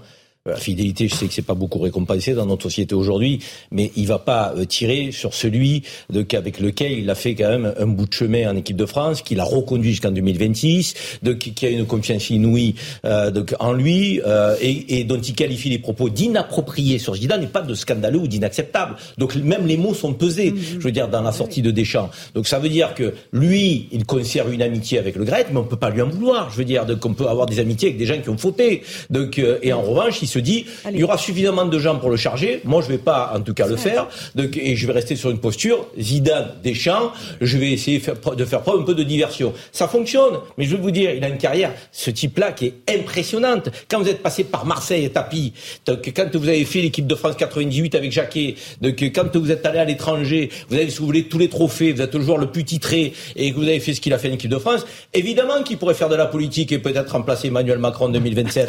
donc, euh, dès qu'il a cette capacité là, ce garçon. Ah, ça, c'est nouveau. Euh, Est-ce que c'est pas lui l'homme fort de la fédération bah, Mais bien sûr, mais bien sûr, que c'est pas lui qui va choisir d'une certaine manière. Mais attendez, c'est lui ou c'est Kylian Mbappé Comment C'est lui ou Kylian Mbappé Non, c'est Didier Deschamps. Là, là, au moment, là, au moment où on parle, c'est Didier Deschamps. Et je suis content que tu tiennes ce genre de propos parce que, évidemment, ça choque ça surprend que Didier ne prenne pas la défense de Noël Le Gret ou enfonce Noël Le Gret comme certains le font euh, avec beaucoup de beaucoup de plaisir et, certainement beaucoup de justification par rapport à, tout ce qu'il a dit. Sauf que Didier, c'est un mec que je connais vraiment bien.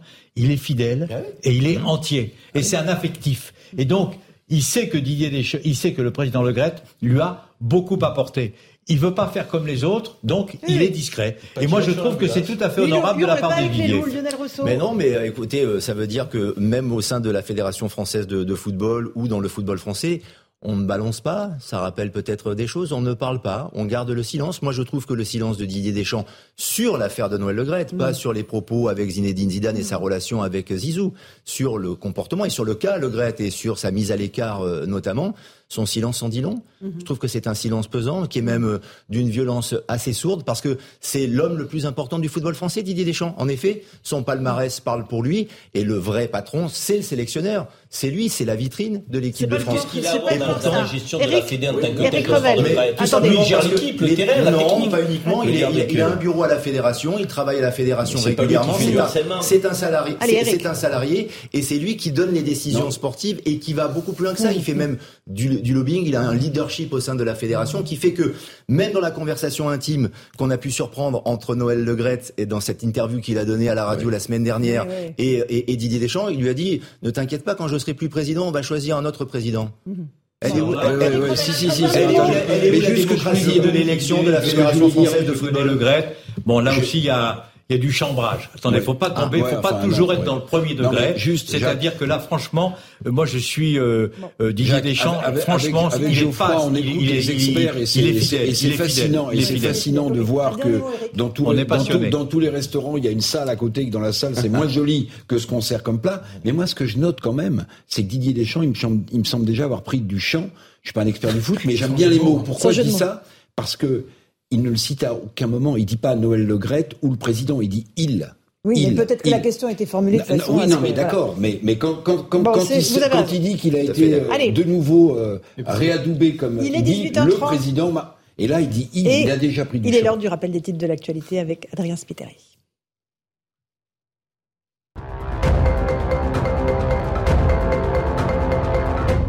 Olivier Véran, dans les Yvelines, ce mercredi, le porte-parole du gouvernement est présent sur le terrain pour rassurer sur la réforme des retraites. Il y a un effort d'information à réaliser de notre part, ce sont ces mots. Le projet a été présenté hier par la première ministre Elisabeth Borne. Il prévoit notamment le recul de l'âge de départ à 64 ans d'ici 2030. Didier Deschamps sort du silence. Le sélectionneur de l'équipe de France reconnaît que les propos de Noël Legrette sur Zinedine Zidane étaient inappropriés. Selon lui, c'est une bonne chose qu'il ait présenté ses excuses. Pour rappel, Noël Legrette est mis en retrait de la présidence. Il s'expliquait ce matin devant le comité exécutif de la Fédération française de football. Et puis Charles III, bientôt à Paris. Le roi devrait se rendre dans la capitale en mars prochain. L'invitation avait été donnée par Emmanuel Macron lors des obsèques de la reine Elisabeth II. Au programme, un dîner d'État dans la salle des fêtes de l'Élysée et plusieurs visites dans la ville. Voilà pour le rappel des titres de l'actualité. Lionel Rousseau, merci. Jacques Vendroux, merci. On vous retrouve à 20h sur Europe 1, tous les deux. Merci beaucoup d'être euh, venus. On va parler maintenant de ce qui s'est passé euh, à la gare du Nord. Euh, six personnes blessées à l'arme blanche par un ressortissant libyen, a priori, sous le coup d'une OQTF. C'est un policier hors service qui a pu sortir son arme et le neutraliser. A tout de suite dans Punchline sur CNews et sur Europe.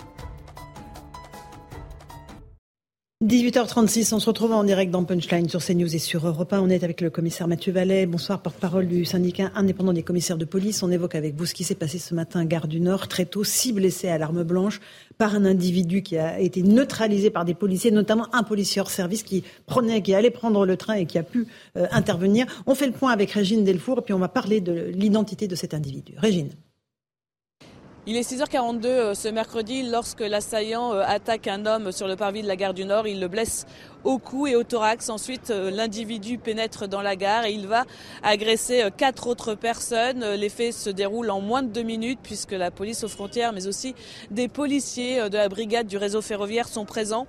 L'un d'eux tente de ceinturer l'individu. Il n'a pas vu que l'assaillant avait une arme artisanale. Il le blesse au dos. Donc deux policiers interviennent et tirent à trois reprises. L'individu est donc maîtrisé. Au total, six personnes ont été blessées, dont deux femmes.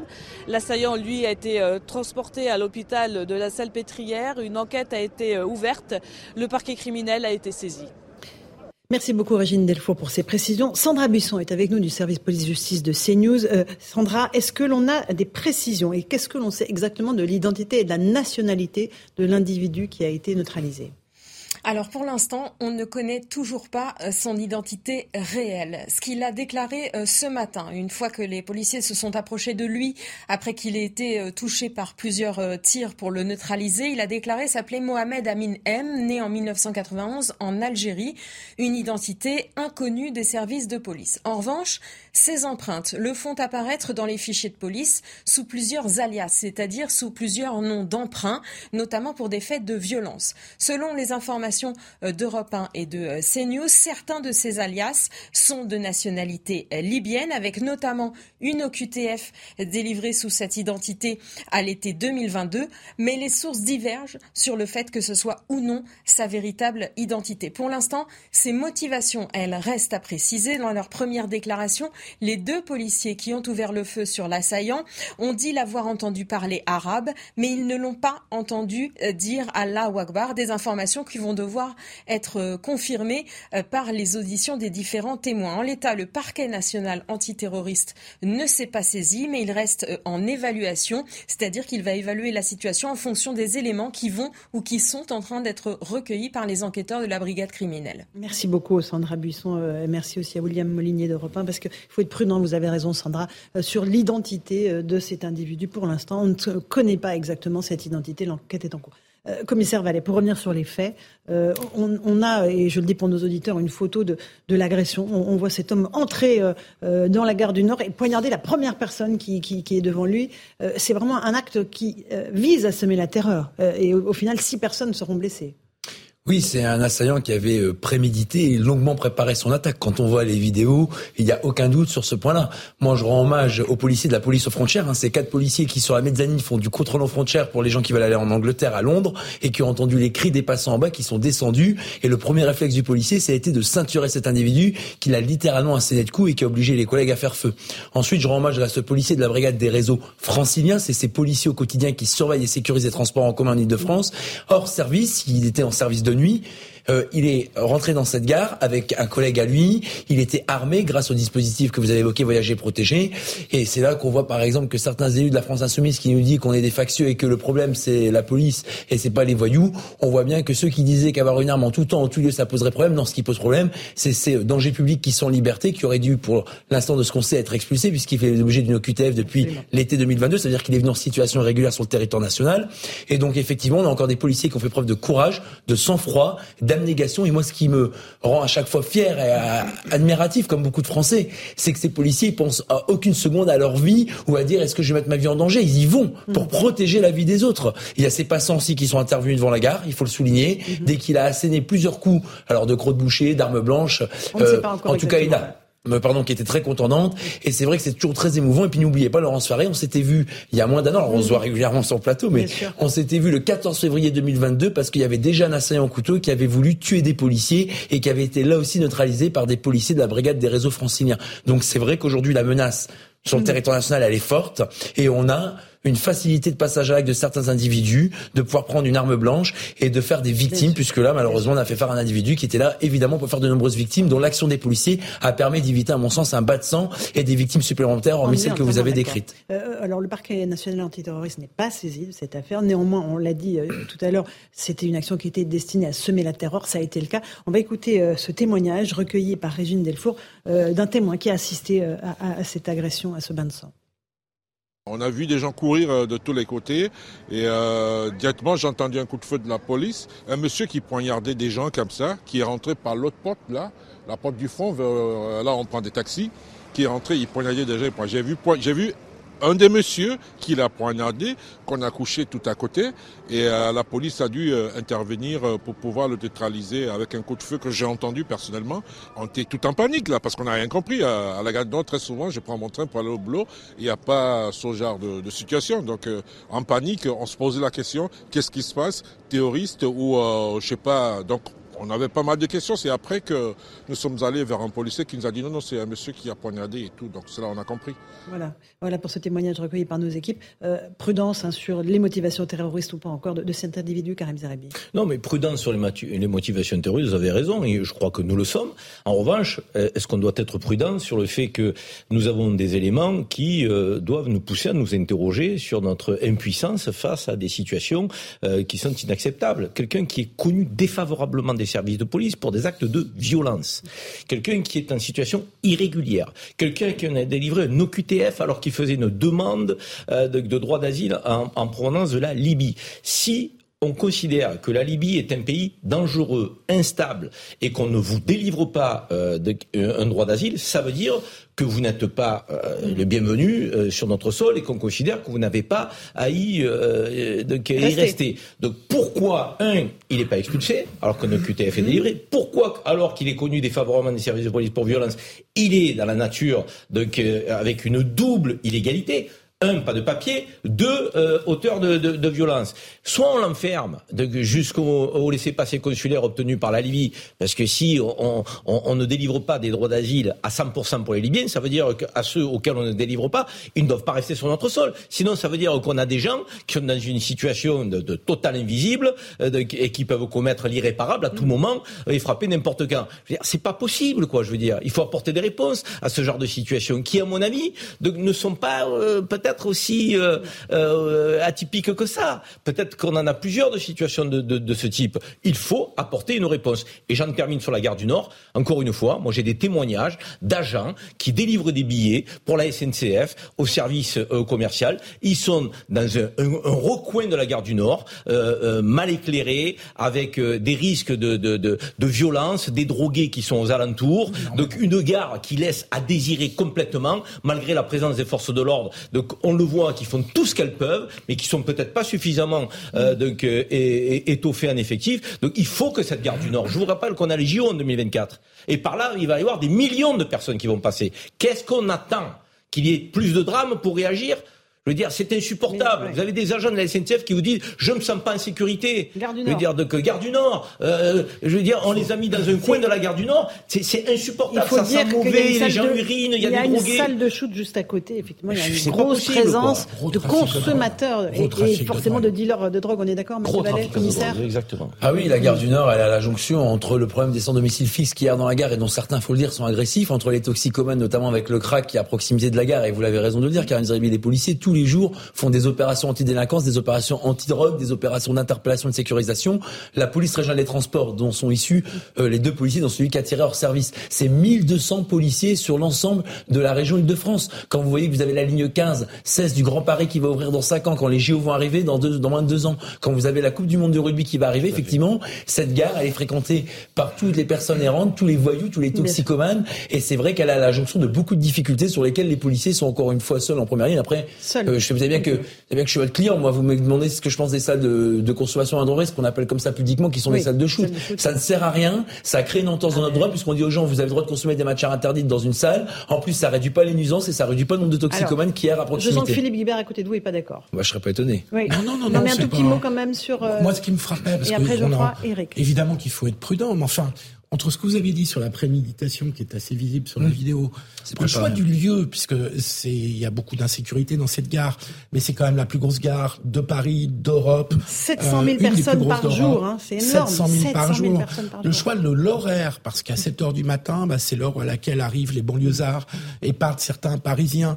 Donc c'est un heure, une heure de grand trafic ça ressemble quand même beaucoup à un acte avec une volonté forte de terroriser et de faire un carnage, mm. parce que parce qu'il y a beaucoup de monde et on on, on croit comprendre sur la vidéo qu'il qu'il frappe la première personne qu'il croise.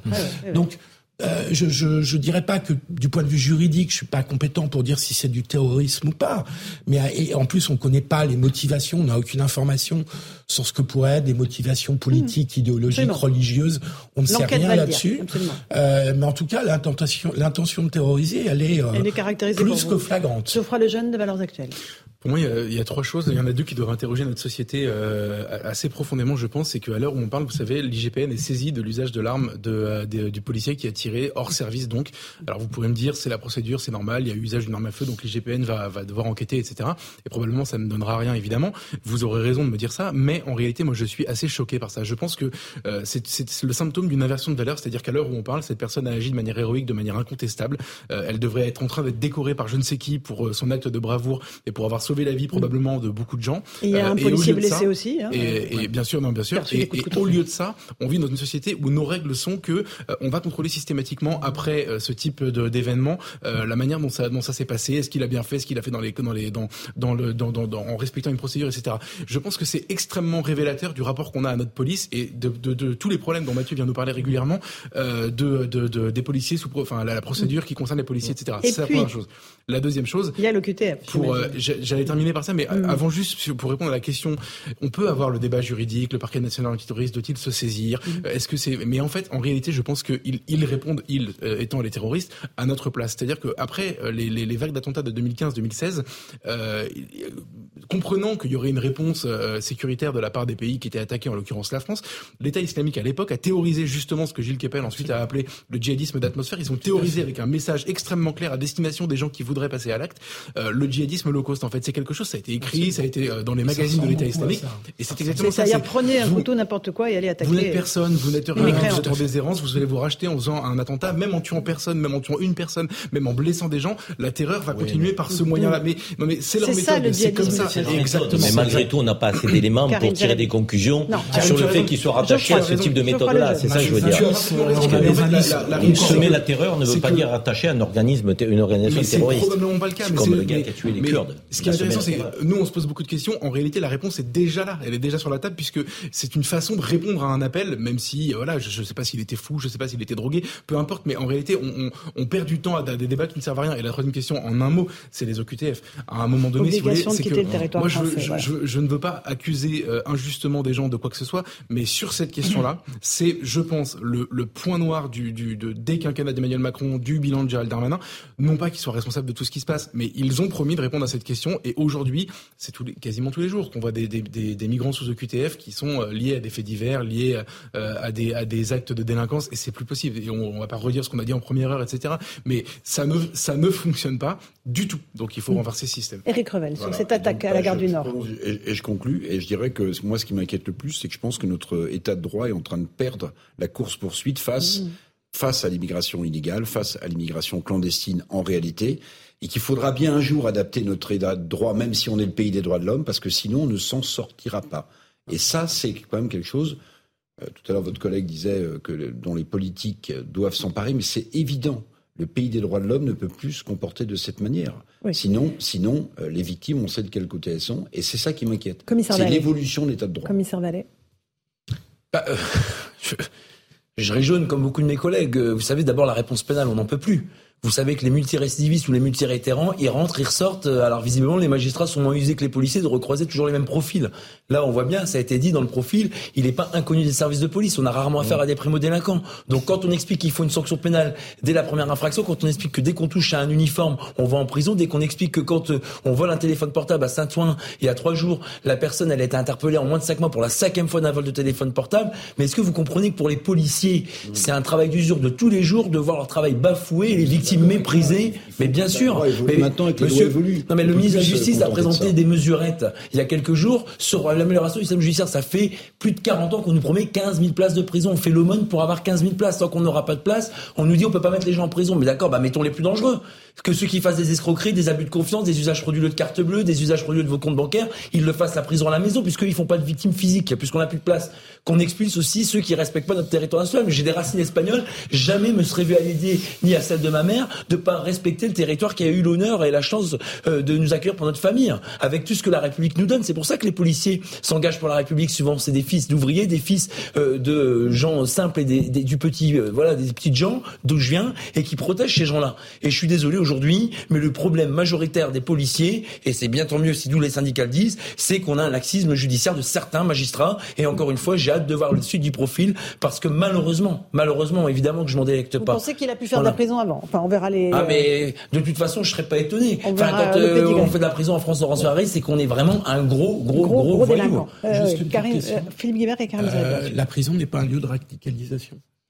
Mais ah non mais D'accord, donc il vaut mieux faire des victimes de C'est du, second degré, j'imagine, Philippe Guibert. Oui, c'est de l'humour parce que là. Non, mais euh, vous avez un bureau du renseignement pénitentiaire qui a été créé maintenant il y a presque dix ans, qui font un travail formidable avec les services de renseignement, qui détectent les personnes qui se radicalisent, qui suivent les profils, qui travaillent en lien avec le renseignement. Et, et bien sûr que c'est efficace. Mais le problème, c'est qu'on peut toujours dire que être non mais Philippe, on peut toujours dire, Philippe on, peut, on peut toujours dire que la prison, c'est mal, la prison, non, euh, ça fait pas, du bien. Bon, enfin, non, je dis pas ça. Ils ont, ils je ont, dis, est-ce que c'est pas un lieu où on constate, on a constaté en tout cas, une fois, déradicalisation. En deux secondes, okay. c'est un lieu, Philippe c'est un lieu. Alors, attendez, la, en même temps, les garçons. La prison, je et Karim. La prison, en tout cas, c'est un lieu qui permet de protéger la société de ces voyous, véritable machine à fabriquer des victimes, de devoir encore faire des tweets et des pleurs, parce que le premier rôle de la prison, c'est de protéger la société. La réinsertion, elle vient en second rideau. Je sais que dans ce pays, on pense plus souvent aux voyous qu'aux victimes, et c'est bien d'ailleurs le drame et de notre code de procédure pénale, et de certains magistrats, et de certaines décisions qui malheureusement le système est fait pour les plus pour les délinquants. Ah mais bah, regardez les jurisprudences. Hein. Bien sûr, bien sûr. On compute toujours plus avec des policiers. Même les magistrats le disent. Euh, Karim Zeribi. Ah bah. Les magistrats qui ont des taux de, des taux de, pardon, de, de, ah oui, oui, peine trop importants. On parlait de Tony Curtis, qui est le président des comparaisons la question, la question que Philippe pose mérite effectivement un débat sérieux dans notre pays. C'est pas,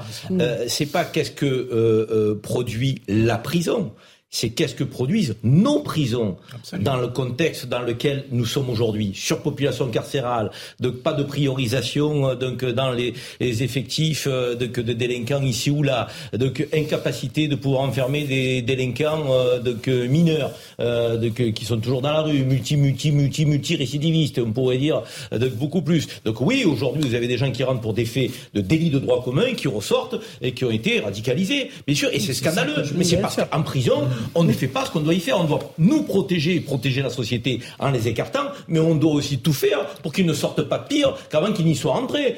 Or, aujourd'hui, on n'a pas cette garantie dans nos prisons, pas dans la prison telle qu'elle doit être. Bien sûr qu'il nous faut des prisons, et il nous faut plus de places de prison, il nous faut plus de professionnels euh, autour des délinquants en prison, de la psychiatrie par exemple. 22% des détenus relèvent de la psychiatrie. S'ils sont pas soignés en prison, ils ressortent. Vous croyez qu'ils vont mieux? Vous croyez qu'ils sont guéris? Mais non, ils sont toujours aussi fous. Donc ils sont potentiellement récidivistes. Non, moi je vais vous dire, on a un dispositif qui s'appelle voyager et protéger. Je veux juste terminer par ça, qui permet aux fonctionnaires de police de, de, voyager gratuitement sur les lignes donc euh, euh, des réseaux euh, de transport public, étant armés. C'est fondamental. Parce que vous avez vu dans ce type de situation, c'est quelqu'un aussi qui n'était pas en service qui a pu intervenir. Mm. Donc, et ça, ça peut se réitérer maintes et maintes fois. Parce que c'est souvent dans les transports en commun ou les transports publics que ceux qui ont envie de frapper frappent. Parce qu'il y a beaucoup de monde. Et là, on peut semer la terreur, comme on le disait tout à l'heure. Donc oui, c'est un bon dispositif voyager et protéger. Et encore une fois, un grand coup de chapeau d'un fonctionnaire de police. Vallet, oui, euh, on pense aux policiers blessés et aux victimes ce soir. Oui, je pense à ces victimes qui malheureusement sont des victimes innocentes. Elles vont travailler, elles vont euh, chez la famille, elles rentrent du travail et puis elles se font euh, agresser et euh, subissent une tentative d'assassinat telle que le parquet l'a retenu avec un individu tel qu'on voit sur la vidéo qui s'acharne avec cette arme blanche sur les victimes. Et je pense effectivement, pour terminer, à ce policier de la police aux frontières qui a tout de suite réagi avec ses trois autres collègues pour pouvoir le ceinturer. Ils ne sont pas armés, s'ils sont armés, ils sont armés, mais vous savez qu'aujourd'hui, contrairement à ce que certains disent, c'est pas la police tue, c'est les voyous et les criminels qui tuent. et donc le premier réflexe du policier, c'est de protéger les gens, c'est pas de les tuer. Donc là, on voit bien que le policier a failli laisser de sa vie pour pouvoir sauver celle des autres. Et on a ce policier effectivement en service qui ne déplaise à certains élus politiques qui nous traitent de factieux, qui nous qualifient de factieux, qu'effectivement, quand on a des policiers armés en civil dans les rames, ça nous sécurise et ça lutte contre les voyous. Et je préfère des policiers armés plutôt que des voyous armés dans les euh, transports en commun et dans notre société. Merci commissaire Vallet, euh, Philippe Guibert, Karim crois le jeune Eric Revel. Dans un instant sur CNews, Christine Kelly et ses invités pour Face à l'info. Et sur Europe 1, Europe Soir avec Raphaël Devolvé et Hélène Bonne soirée à vous sur nos deux antennes et à demain.